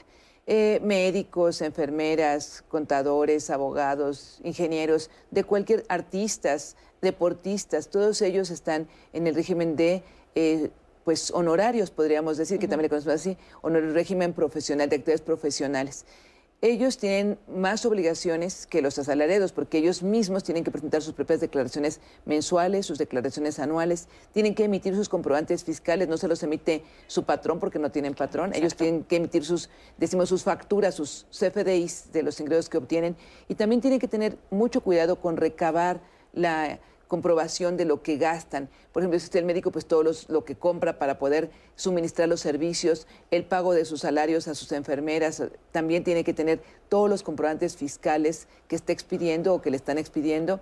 Eh, las inversiones que realiza, si por ejemplo adquiere un vehículo o por ejemplo si es el dentista y adquiere su unidad donde es el servicio de dentista, pues todo eso lo tiene que tener debidamente documentado con comprobantes fiscales, cuidar los requisitos de las deducciones, llevar una contabilidad que hasta este año es una contabilidad hasta cierto punto dependiendo de los ingresos simplificada, pero que pues tiene la obligación de llevarla, llevar controles, presentar algunas otras declaraciones informativas en su caso y en algunos servicios pues también allí va. No en el caso del médico, pero sí en el caso del ingeniero, del arquitecto, del abogado, del contador, sí allí va. Entonces también tiene que cumplir con las obligaciones en materia de IVA. Muy bien, pues nos damos cuenta que en este régimen hay más obligaciones fiscales, o sea, no solamente es la declaración anual, sino también la mensual. Los mencionabas que hay informativas, cuáles son los gastos que se puede deducir. Vamos a platicar sobre esto, pero para que conozcamos también más regímenes, vamos a ver a qué se refiere el régimen de plataformas tecnológicas y servicios digitales. Vamos a verla y regresando, seguimos platicando. El régimen de plataformas tecnológicas de servicios digitales consiste en grabar a las empresas que en su mayoría no son residentes en México, es decir, empresas extranjeras y que prestan servicios digitales mediante plataformas tecnológicas, aplicaciones informáticas y similares que realizan operaciones en nuestro país y por las cuales obtienen ingresos. Eh, este régimen está dirigido tanto a los proveedores de servicios digitales eh, como a las personas físicas usuarias de estas plataformas digitales. Número uno, esos proveedores de servicios son servicios de descarga o acceso a imágenes, películas, texto, información, video, audio, música, juegos, así como otros contenidos multimedia es importante hacer hincapié que no aplica a la descarga o acceso a libros, periódicos y revistas electrónicas. También entran lo que son los clubes en línea y páginas de citas, entre otros enseñanzas a distancia o de test de ejercicios. Y el número dos está dirigido también a aquellas personas físicas con actividad empresarial que obtengan ingresos a través de estas plataformas que es el caso de plataformas para el servicio de transporte, entrega de comida, hospedaje o plataformas para vender artículos. Es importante que designe un representante legal ante el SAT y tramite su firma electrónica avanzada eh, de acuerdo a lo dispuesto al Código Fiscal de la, de la operación. Vamos a hablar de las obligaciones de personas físicas que enajenen bienes presten servicios o concedan hospedaje a través de plataformas tecnológicas. Es decir, son los usuarios de esos proveedores. Igual que todos, eh, solicitar el registro del RFC ante el SAT. Aquí ya está tipificando la autoridad que existe un régimen de actividad empresarial y profesional de la actividad de enajenación de bienes o presten servicios a través de plataformas tecnológicas o similares y hay que hacer hincapié que si obtuvieron ingresos por un monto hasta 300 mil pesos anuales, incluyendo salarios e impuestos, en el ejercicio inmediato anterior por las actividades realizadas con la intermediación de personas, podrán ejercer la opción de pagos definitivos. Si tienes dudas, acércate a un contador de confianza para que los oriente. Y continuamos aquí en Diálogos en Confianza. Y ya mencionábamos antes de esta cápsula todas las diferentes obligaciones fiscales que hay en cada régimen. Nos mencionabas algo muy importante, el comprobante fiscal digital por Internet. En el caso de estas personas que tienen que comprobar sus ingresos por cuenta propia, ¿cómo se realizan estos CFDIs? ¿Dónde puedo encontrar? ¿Hay algún formato al que me pueda remitir? El CFDI es, por su nombre, es comprobante fiscal digital por Internet. Eso es lo que eh, se establece como CFDI en la ley. Es lo que antes era conocido como la factura. Recordemos que antes existían facturas pues, que eran de papel, inclusive que ahí tenían formatitos que se hacían con copias para entregarse. Eso fue sustituido pues ahora con la tecnología por estos comprobantes digitales fiscales por Internet. Cuando una persona eh, presta un servicio o enajena algún bien o da en arrendamiento, tiene la obligación de expedir ese comprobante por el ingreso que está percibiendo. Estos FDIs pueden ser eh, expedidos directamente en, la página del SAT, tiene ahí un aplicativo que nos permite hacer eh, la expedición de ese, CFDI. En algunos casos puedes hacerlo únicamente con utilizar la contraseña. Hay otros casos en donde tienes que tramitar un certificado de sello digital, que sus siglas son CSD un certificado de sello digital. Ese certificado de sello digital se obtiene con la e-firma y de lo que se trata es de que cuando tú emites este comprobante con ese certificado, pues en ese comprobante se plasma quién lo emite, en qué fecha, en qué régimen se está emitiendo y tiene que cumplir con una serie de requisitos como contener el RFC de quien lo expide, el RFC de quien lo recibe, el lugar en donde fue emitido el comprobante, la fecha, la hora. Si son, por ejemplo, varios locales, tiene que tener el domicilio del local en donde se está expidiendo. ¿Por qué? Porque ese va a ser nuestro comprobante de la operación que realizamos y que nos va a servir para acreditar un gasto, acreditar una deducción. Y también es muy importante saber que estos comprobantes fiscales, en el momento de que se expiden, se vinculan directamente con quien los recibe. A veces eh, estamos acostumbrados, quizás los contribuyentes, a que nos den un documento. Yo quiero, yo quiero que me des mi CFDI y estoy esperando que me des una hoja en donde venga el comprobante. Lo que establece la ley es que es un, un archivo que es XML, que se remite a través justamente del sistema electrónico. Entonces, aunque a mí no me den a lo mejor un CFDI físicamente, lo que me dan es la representación impresa de ese CFDI. Cuando se expide el CFDI, ese CFDI se va a relacionar con mi RFC que está en el portal del SAT. Entonces, cuando yo entro a mi portal del SAT, pongo mi contraseña y busco los CFDIs que he recibido, ahí me van a aparecer. Esa es la manera en la que el SAT, por ejemplo, cuando vamos a presentar nuestra declaración anual, ya sabe cuáles fueron los comprobantes que nos expidieron y los que nosotros expedimos, porque en cualquiera de los dos supuestos, ya sea que los expidamos o que los recibamos, se van a asociar directamente con el RFC del contribuyente y ya van a estar, digamos, cargados en nuestro archivo ante el SAT. Y una vez que ya tengo estos FDIs, ¿cómo funcionan las declaraciones, las mensuales y las anuales? Bueno, en las, en las declaraciones mensuales, la persona física que tiene una actividad profesional o un arrendador eh, o una actividad empresarial, entonces declara los ingresos que efectivamente cobró, ella sea que los haya cobrado en efectivo o en bienes eh, principalmente, entonces el ingreso que efectivamente cobró y va a poder disminuir de ese ingreso las erogaciones que fueron deducibles que efectivamente pagó. Al decir efectivamente pagó, pues con los requisitos de pago con cheque o con transferencia, o solamente cuando son importes de menos de dos mil pesos, pues pago en efectivo con los respectivos CFDIs. Esos CFDIs de las erogaciones son las que voy a poder disminuir de la base para el cálculo de mi impuesto. Al determinar la base, aplico una tarifa, que es la tarifa del pago mensual, que, pues, que se publica en la, también en la página de, de internet del SAT y que, bueno, pues que se aplica la tarifa, se determina el impuesto y si, por ejemplo, soy una prestadora de servicios independientes que le presto servicio a una persona moral, la persona moral me retiene un 10% de mis ingresos. Este 10% de mis ingresos que me retiene lo puedo acreditar contra el pago que tengo que hacer mensual y ya presento y pago mi declaración o me sale ser a pagar.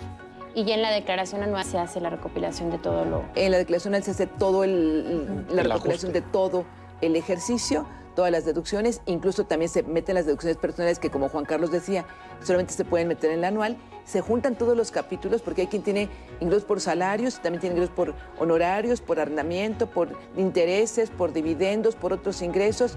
Y bueno, pues se juntan todos los capítulos, se calcula el impuesto anual y se acreditan todas las retenciones y todos los pagos provisionales que se hicieron. Muy bien, vamos a ir a una breve pausa, pero no sin antes ver esta información que nos tiene Fernanda Tapia, donde nos habla del panorama actual aquí en México. Vamos a verlo y regresamos para seguir platicando de impuestos.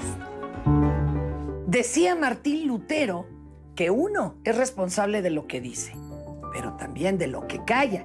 Y en el caso de los impuestos, es bien cierto, ya que el hecho de no reportar nuestros ingresos no nos exenta de poder vivir eh, consecuencias como el embargo o caray, hasta la cárcel. Históricamente nuestro país ha tenido una base muy pequeña de contribuyentes. Tan solo el año pasado el SAT recaudó 1.75 billones de pesos, una cifra menor a lo que se proyectaba recibir. Ahí nada más les faltaron 68.500 millones de pesitos para alcanzar la meta y una de las causas por las que no se pudo es la informalidad que actualmente ronda el 60% de la población económicamente activa. Y es por eso que se ha propuesto para la Ley de Ingresos de 2022 obligar a todos los mexicanos mayores de 18 años a tramitar su RFC, lo que le daría al SAT una poderosa herramienta para seguir la pista a millones de jóvenes que se incorporarán en los siguientes años a la vida productiva. Así que el gobierno, que eh, ya logró que pagaran los grandes contribuyentes, ahora va por los de a pie. Y básicamente por 30 millones de mexicanos que no reportan actualmente ningún ingreso. Así que a ponerse la pila, a guardar recibos, notas, facturas, acudir con un contador, por lo menos asesoría, uno que sepas que no hace trampas. Eso sí, revisa constantemente tu estado en el portal del SAT para que verifiques que sí está recibiendo los pagos.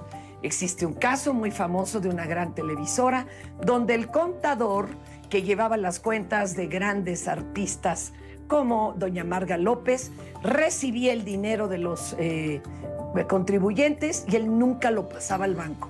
Tenía sellos del banco falsos. Cuando fallece el contador, no les cuento el problema que heredó a todos los actores. Para Diálogos en Confianza, Fernanda Tapia.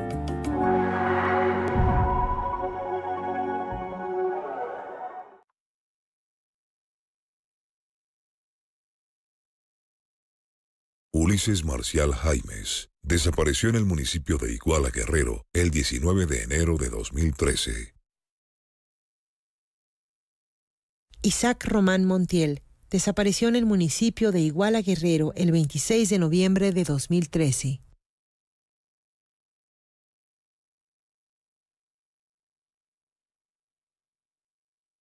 La maestra nos dijo que ya empezó la temporada ciclones tropicales. Y también que puede haber inundaciones, tormentas y hasta huracanes. Podemos enfrentar riesgos a la infraestructura y a nuestra seguridad. Recuerda tener una mochila de emergencia con tus documentos personales, atender las indicaciones de las autoridades y no cruzar ríos ni cuerpos de agua. Infórmate sobre las condiciones meteorológicas. Con agua y el Servicio Meteorológico Nacional te informan por tu seguridad. Con agua. Gobierno de México. En esta prehistoria es buen momento para ver la realidad con humor. Estoy contento porque es la primera vez que me dan unos chayotes. nada, más, nada más veo cómo pasan por ahí, no, no, llegan para acá. Acompaña a Nora Huerta. ¿Dónde mi cabecita? Jairo Calixto. A través de aquí puedo ver lo que están pensando y es ilegal. Y Fernando Rivera Calderón. Ellos piensan que estas son patrañas. Operación Mamut. Domingo, 22 horas.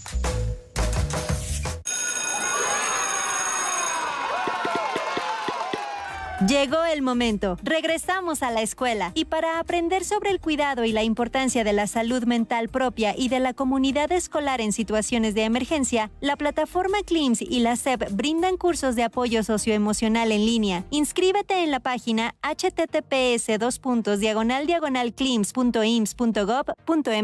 Porque es un espacio seguro, regresamos a la escuela. Gobierno de México.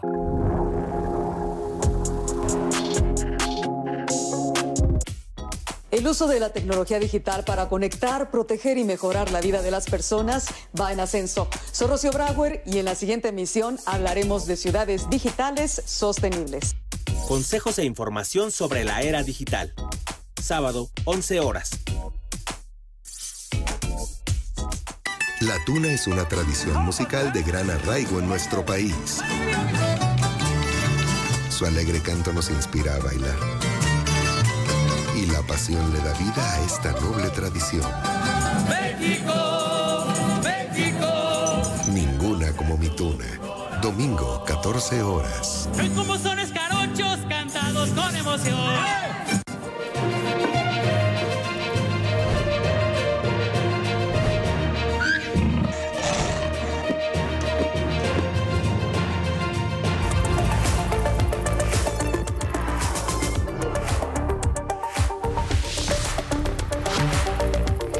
Días, bienvenidos a Cada Hora en la Hora. Durante con su conferencia matutina de hoy, el presidente Andrés Manuel López Obrador hizo un llamado a, a todas las universidades del país a regresar a clases presenciales. Aseguró que los riesgos son menores ya que los maestros fueron vacunados contra el COVID-19 y enfatizó que no regresar a las aulas representa un atraso para los estudiantes. Es un llamado a los sindicatos, también de las universidades es un llamado respetuoso a las autoridades universitarias y también a los estudiantes. Ya vamos a este, reunirnos, a reencontrarnos en las aulas. Y tome sus previsiones porque este jueves el Frente Frío número 2 que se encuentra sobre el sureste del país originará lluvias fuertes que podrían generar deslaves e inundaciones en Veracruz, Tabasco, Chiapas y Campeche. En tanto, un nuevo frente frío se aproxima a la frontera noroeste de México y ocasionará lluvias aisladas, así como descenso de la temperatura en Baja California. Para el Valle de México, se espera este día cielo nublado durante la tarde-noche, con probabilidad de lluvias que podrían estar acompañadas de descargas eléctricas y caída de granizo.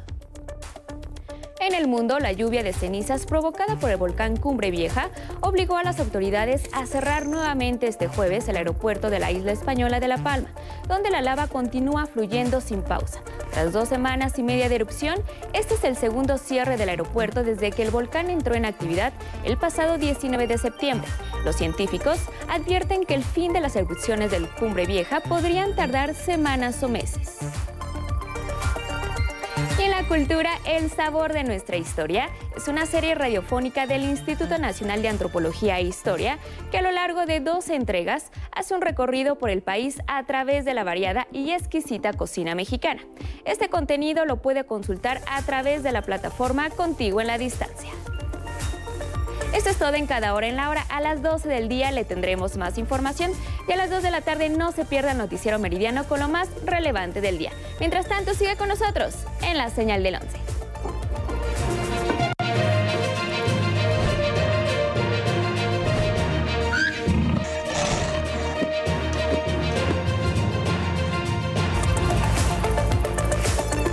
Ser parte de una institución con tantos años de vida.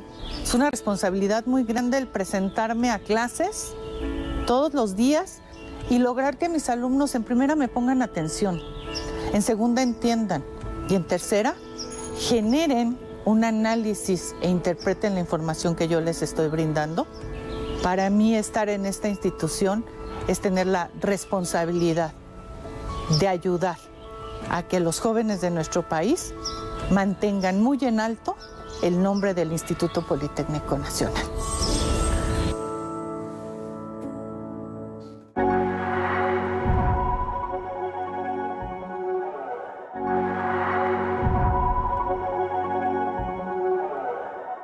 ¿A qué nos referimos cuando hablamos de impuestos? ¿Cómo se definen? En ese sentido es que las personas que formamos la población tenemos que dar, tenemos que aportar de nuestra de nuestro patrimonio, nuestra riqueza, y ese es el concepto de que lo que se conoce como contribución. De lo que yo tengo, tengo que aportar para que el Estado pueda operar. El Estado lo que tiene es la obligación de brindarnos elementos con los cuales nosotros como ciudadanos podamos desarrollarnos de manera libre y segura. Si alguien no paga los impuestos o las contribuciones que debe pagar, el impacto es que hay menos recursos para poder sufragar los gastos públicos y que disminuye la calidad de vida en general de la sociedad. Eh, no hay tantos recursos para poder dar los servicios médicos, para poder dar los servicios de vigilancia. Los impuestos se pagan por casi todas las personas. Mm. Hay impuestos directos, hay impuestos indirectos. Eh, desde, por ejemplo, el niño que va a comprar un lápiz a la papelería porque va, porque está en jardín de niños, pues claro, el dinero no lo generó él, pero al comprar el lápiz está, eh, pues el, el, de la papelería está cobrándole un IVA. Entonces, bueno, pues ahí el niño paga el lápiz con el IVA, también el precio del lápiz con el IVA, y el contribuyente, que es el de la papelería, pues entera ese IVA. Las personas físicas somos los seres humanos, los, como que también en algunas legislaciones le llaman seres naturales o personas naturales. Todos nosotros somos personas físicas. Y las personas morales son la agrupación de personas que pueden ser personas físicas o morales. Para eh, hacer más eficiente la recaudación y que no el, trabajador reciba el dinero y él tenga que ir a hacer su pago a Hacienda, le establece la posibilidad o la obligación al patrón de que él al momento de que le hace su pago, le retenga una parte de ese impuesto y el patrón lo entere a la Secretaría de Hacienda. Ah, pero tengo otra obligación que puede ser honorarios o puede ser arrendamiento. A esta otra obligación lateral sí me obliga entonces a presentar declaración anual, a presentar declaraciones mensuales, a tener que habilitar buzón tributario. Entonces es, importante y creo que vamos a seguir ahondando en los regímenes, pero que entender cuál es nuestra situación y saber a qué obligación estamos sujetos, porque el incumplimiento de cualquier obligación nos puede traer una sanción e inclusive el pago de una multa.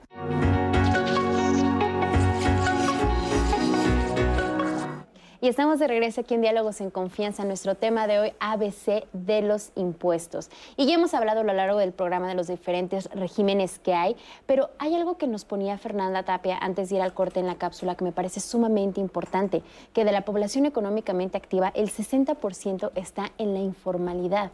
¿Qué pasa con este rubro de la población? ¿En qué régimen tendrían que entrar ellos? La mayoría de ellos tendrían que estar en la actividad empresarial, porque son los que venden en los puestos públicos, en la vía pública o casa por casa, pero tendrían que estar en la actividad empresarial. Hay dos formas de estar en la actividad empresarial en este momento.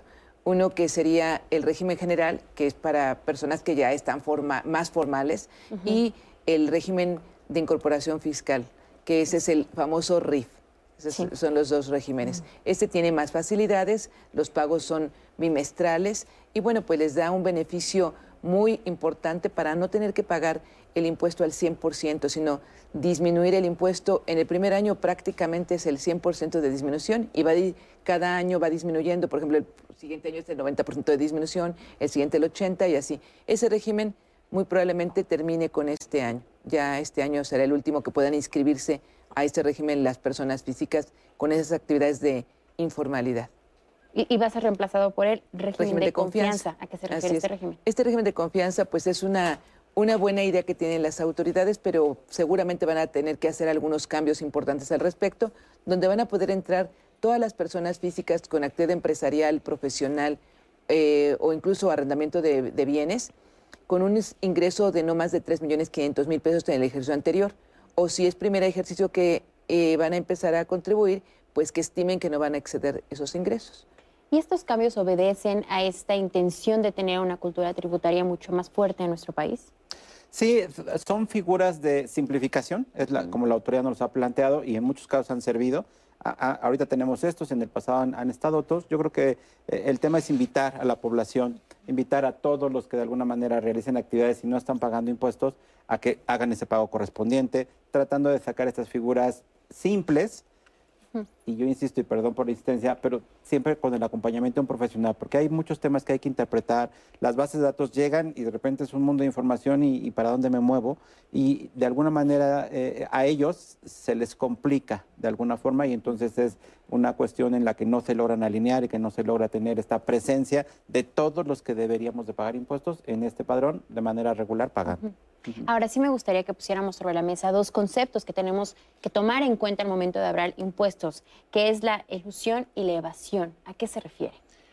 Cuando hablamos de evasión, pues es el no pagar el impuesto, ¿no? El buscar la manera de no hacer un pago. En el caso, por ejemplo, que mencionaban hace rato de la persona que se comunicó hablando de un lugar donde venden comida y que solamente cobran en efectivo, digo, no podríamos asegurar, como lo comentaba Juan Carlos, porque no, no conocemos la operación de la, del contribuyente, pero eh, pudiéramos inferir que al, recibir únicamente pagos en efectivo, pues hasta cierto punto esa persona tiene la capacidad o, la posibilidad de decidir cuánto es lo que declara como, como percibido y cuánto no. Puedo decir, pues yo recibí 10 mil pesos, de esos 10 mil pesos, pues declaro 5 mil y los otros 5 mil, pues no los declaro. Al fin, pues no hay ningún registro, ¿no? Que, que, que diga de dónde los recibí. Eso estaríamos hablando de un tema de evasión, ¿no? Porque finalmente lo que está buscando es burlar al fisco, burlar su obligación contributiva que tiene y eso representa un delito. Cuando hablamos de la ilusión, pues aquí más bien eh, nos referimos a temas en, los de, en donde se hace una estructura o un andamiaje jurídico que utilizando lo que la ley señala o algunas lagunas o vacíos interpretativos, se busca realizar operaciones eh, de tal forma que nos lleven a un pago menor de impuesto injustificado, ¿no? Que no tendríamos por qué hacer eso si cumpliéramos de manera correcta, ¿no? Entonces, eh, eh, en la ilusión es, es, una... no incumplo, pero sí busco la manera de cumplir con menos, con lo que la ley me permite, ¿no? Y, y en este sentido, una de las dudas que más nos ha llegado es, uno como contribuyente, ¿Cómo podemos verificar que estamos haciendo de manera correcta nuestras declaraciones? ¿Hay alguna forma o en el portal del SAT donde yo me pueda meter para ver si hay algún problema, si lo estoy haciendo bien? Porque ese es uno de los temores principales, no hacer bien la declaración. El, el principio aquí, eh, las contribuciones son autodeterminadas. Quiere decir que el contribuyente es el que tiene la obligación de decir cuánto es lo que ha percibido y cuánto es lo que tendría que pagar. Entonces, es digamos, es un auto autodeterminación. Yo digo cuánto recibí y yo digo cuánto, cuánto tengo que pagarte. Eso va a ser así en la medida en la que la autoridad, por ejemplo, no nos revise, no ejerza una facultad de comprobación y venga y nos diga, a ver, evidentemente no puede fiscalizar a todos, ¿no? Es, estamos hablando de un padrón casi de 80 millones de contribuyentes y si no recuerdo mal son eh, cerca de 33 mil funcionarios del Servicio de Administración Tributaria. Entonces, evidentemente no se puede fiscalizar, fiscalizar al 100% de los contribuyentes. Tenemos que partir de la base, además, en la Ley Federal de, los Derechos del Contribuyente hay, un artículo expreso que dice que las actuaciones que hacen los contribuyentes se presumen de buena fe. Entonces tenemos que partir de esta base de que todos actuamos de buena fe y que todos nos autodeterminamos en las contribuciones que tenemos que pagar. Entonces, digamos que eh, bajo esa temática, consideramos que la declaración que yo presenté pues está bien. Ahora sí que está bien hasta que nadie venga y me diga lo contrario. Lo que se recomienda justamente, como lo decía Juan Carlos, pues es siempre estar asesorado de un profesionista, un contador, un abogado, alguien que sepa de lo que estamos hablando. Y bueno, pues ya que quedó aquí el comercial, pues para eso está la Procuraduría de la Defensa del Contribuyente, ¿no? Es una instancia en donde ustedes pueden acudir a que justamente se les realice una revisión de la declaración anual que están presentada y en ese supuesto se les puede decir si la declaración como la presentaron es correcta, pues se queda así. Si tienen algún error, si están presentando mal alguna circunstancia, pues se corrige y se les apoya también en presentar esa declaración para que ustedes estén en el cumplimiento de sus obligaciones con la certeza de que lo están haciendo de la manera correcta y es de manera gratuita. Que al principio Natalia, justo Bernardo nos hizo el favor de compartirnos los datos para que en redes sociales pudiéramos compartir esa información de cómo accesar a, a, esta asesoría que creo que es fundamental para todas y todos nosotros. Así que pues toda la información recuerden que en las redes de diálogos de confianza van a encontrar para que puedan tener esta asesoría. Nat, tengo dos preguntas que me gustaría compartirlas con los invitados sobre tema de pensionados. Eh, Andrés dice, hola, buenos días, ¿por qué? Cuando me pensioné, el SAT me cobró impuestos de la gratificación que recibí al salir del trabajo. También me, nos preguntan, ¿el ser pensionado o jubilado paga impuestos? Ya que a mí en mi declaración del 2019 me, cobra, me cobraron impuestos y hoy por hoy soy jubilado. Bueno, lo que sucede es que las pensiones están, tienen una exención de hasta 15 UMAS por cada, cada día de percepción. Entonces estamos hablando de que aproximadamente 42 mil pesos mensuales estarían exentos. Okay. Si tiene una pensión mayor a esa, la diferencia sí paga impuesto. Y en la anual, bueno, pues en la anual seguramente salió el ajuste y ahí tuvo que pagar. Esa es una. Luego, el, la otra del pensionado que, que cuando se retiró le cobraron impuestos sobre su liquidación, sí. También esas tienen otra exención. Todo lo que son indemnizaciones, primas de antigüedad que recibe uh -huh. el trabajador cuando deja de elaborar, también tiene una extensión que son 90 UMAS diarias por cada año de servicios. Entonces, si estuvo trabajando 20 años, sería 90 por 89, 62, que es el valor de la UMA, por 20, ese sería el importe exento. La diferencia paga impuesto. Entonces, no todos los ingresos son exentos, aun cuando sean derivados de una terminación de la relación laboral. Y también muchos pensionados, pues son pensionados y, y después tienen otro, otro ingreso por otro trabajo o por alguna otra actividad, claro. ahí no cabe duda que tienen que pagar impuestos. Perfecto. Muy bien, vamos a seguir dándole respuesta a estas dudas, pero como usted sabe, todos los jueves tenemos nuestra sección de teatro con Andrés Castura, que siempre nos trae muy buenas recomendaciones. Andrés, ¿cómo estás? Buenos días. Hola, ¿qué tal? Natalia, Anaí, todos nuestros amigos y amigas que nos siguen en el 11, aquí en Diálogos en Confianza. Hoy vamos a hablar de una obra que tiene un título muy peculiar, Bikini Redquiem in Pacem. Sí, Redquiem, debería ser Requiem, pero tiene el red porque un bikini rojo es casi el protagonista de esta historia. Es una obra que se mete con un tema delicadísimo, la familia. Cómo la familia mexicana tiene una manera de funcionar que puede llegar a ser incluso nociva para ciertos individuos cuando no pueden salir de ese círculo vicioso. Por supuesto, lo hace a través de un género poco recurrente, sobre todo hablando de autores y en este caso de una autora mexicana, la farsa. ¿Por qué la farsa para temas tan delicados? Bueno, para que no nos paremos de la butaca a la primera provocación y podamos seguir riéndonos de nosotros mismos y ya después vendrá el tiempo de reflexionar. Eso es lo bello de la farsa y es muy, muy gratificante ver autoras jóvenes mexicanas hablando, hablando en este tono, porque finalmente a veces es la única forma en que podemos llegar a ver, como en este caso de Bikini Red Kim Pachem, cómo los individuos a veces están sujetos y son prisioneros de un círculo familiar. Y además tiene un plus. Nos regresa a los años 80. Estos años 80 que fueron coyunturales para cuestionar, para cuestionar los roles que jugaba el individuo frente a la familia. Vamos a ver una ambientación totalmente ochentera, pero bien lo dicen los actores y las actrices con las que tuve la oportunidad de platicar. Pues los 80 se están reproduciendo de alguna manera en los 20. ¿Será por nostalgia o porque estamos repitiendo ciertos patrones? Vamos a ver estas imágenes justamente ahí en el Teatro El Granero del Centro Cultural del Bosque. Y ya de regreso les digo cuándo, cómo y dónde. No se pueden perder Bikini Redquiem in Pacem.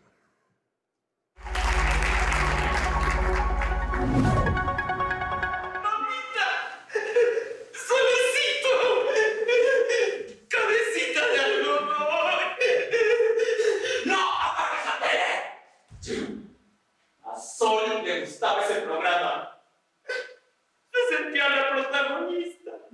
Eh, Bikini Redquiem in Pacem es una obra muy divertida. Es una, es una obra de teatro contemporánea escrita por una mujer, Fernanda Bada.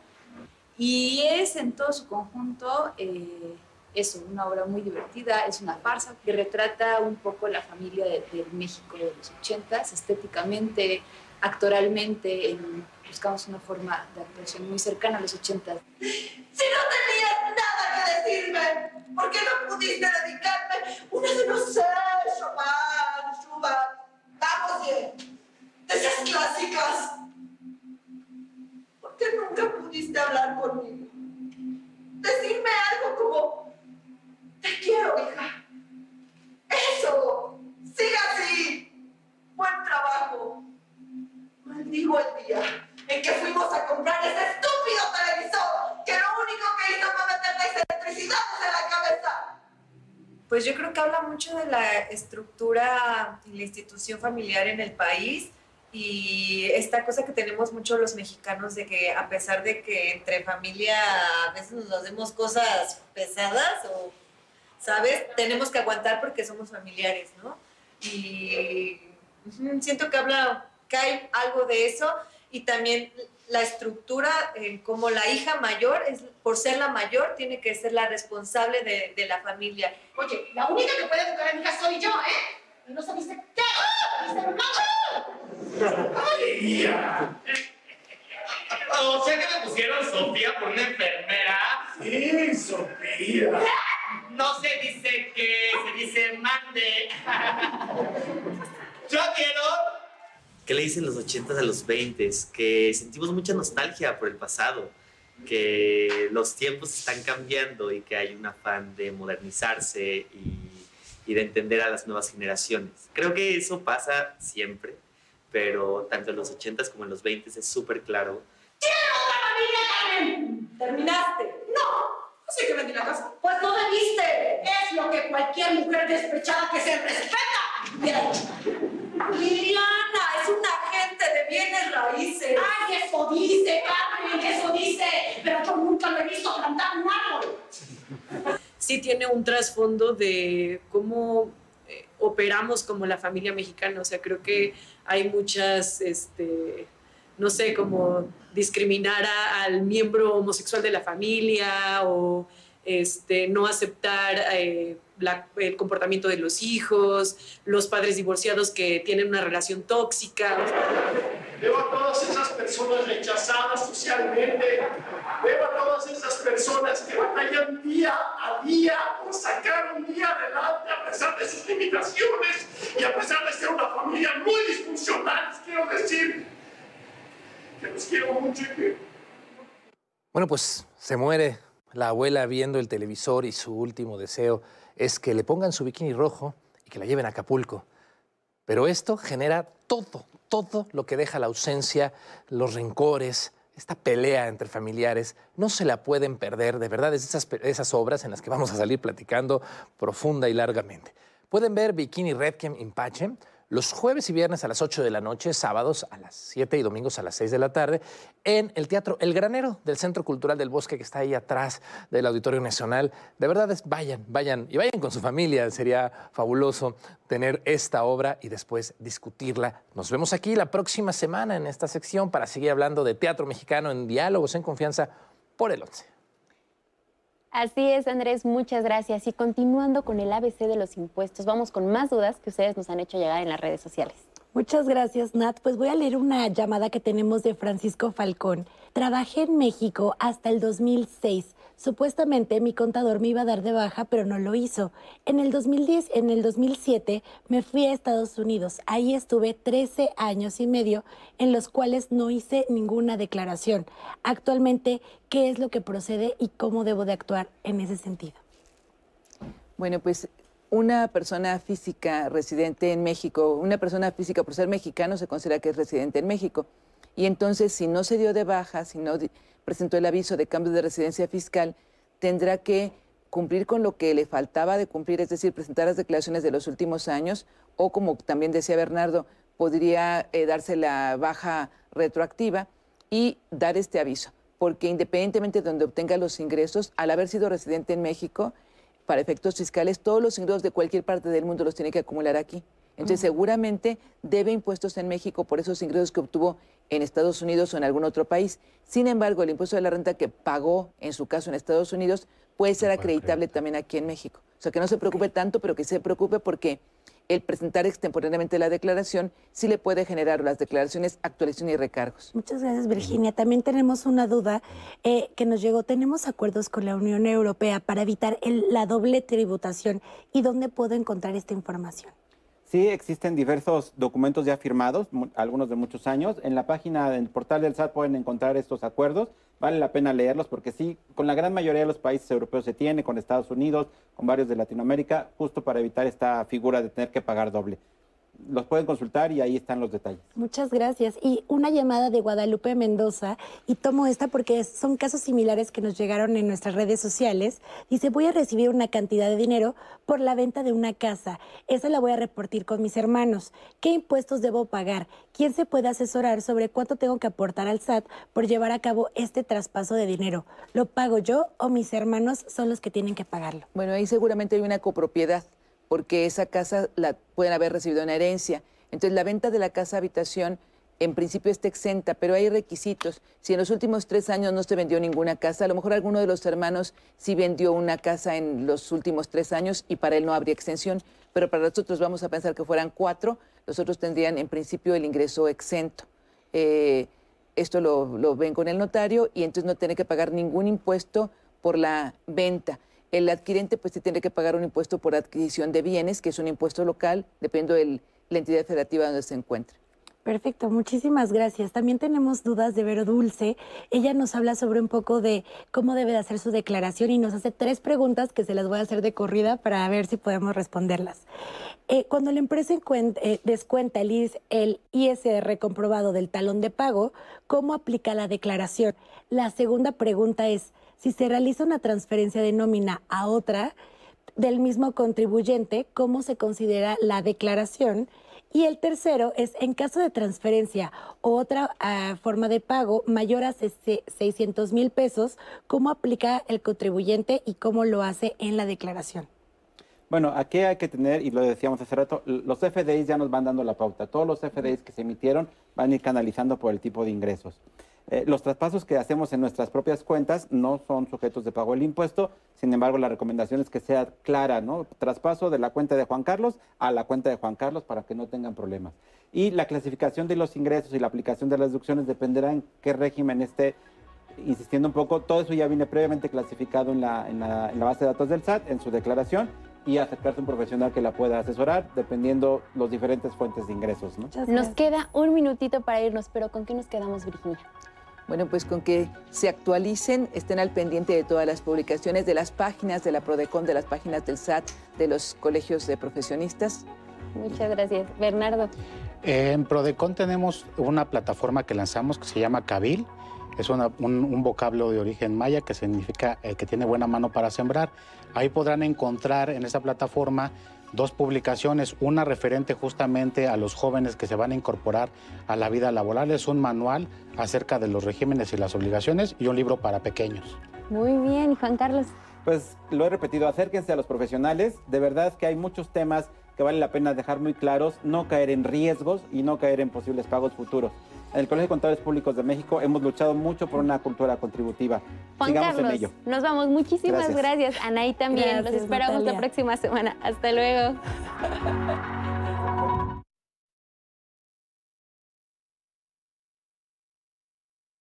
Ulises Marcial High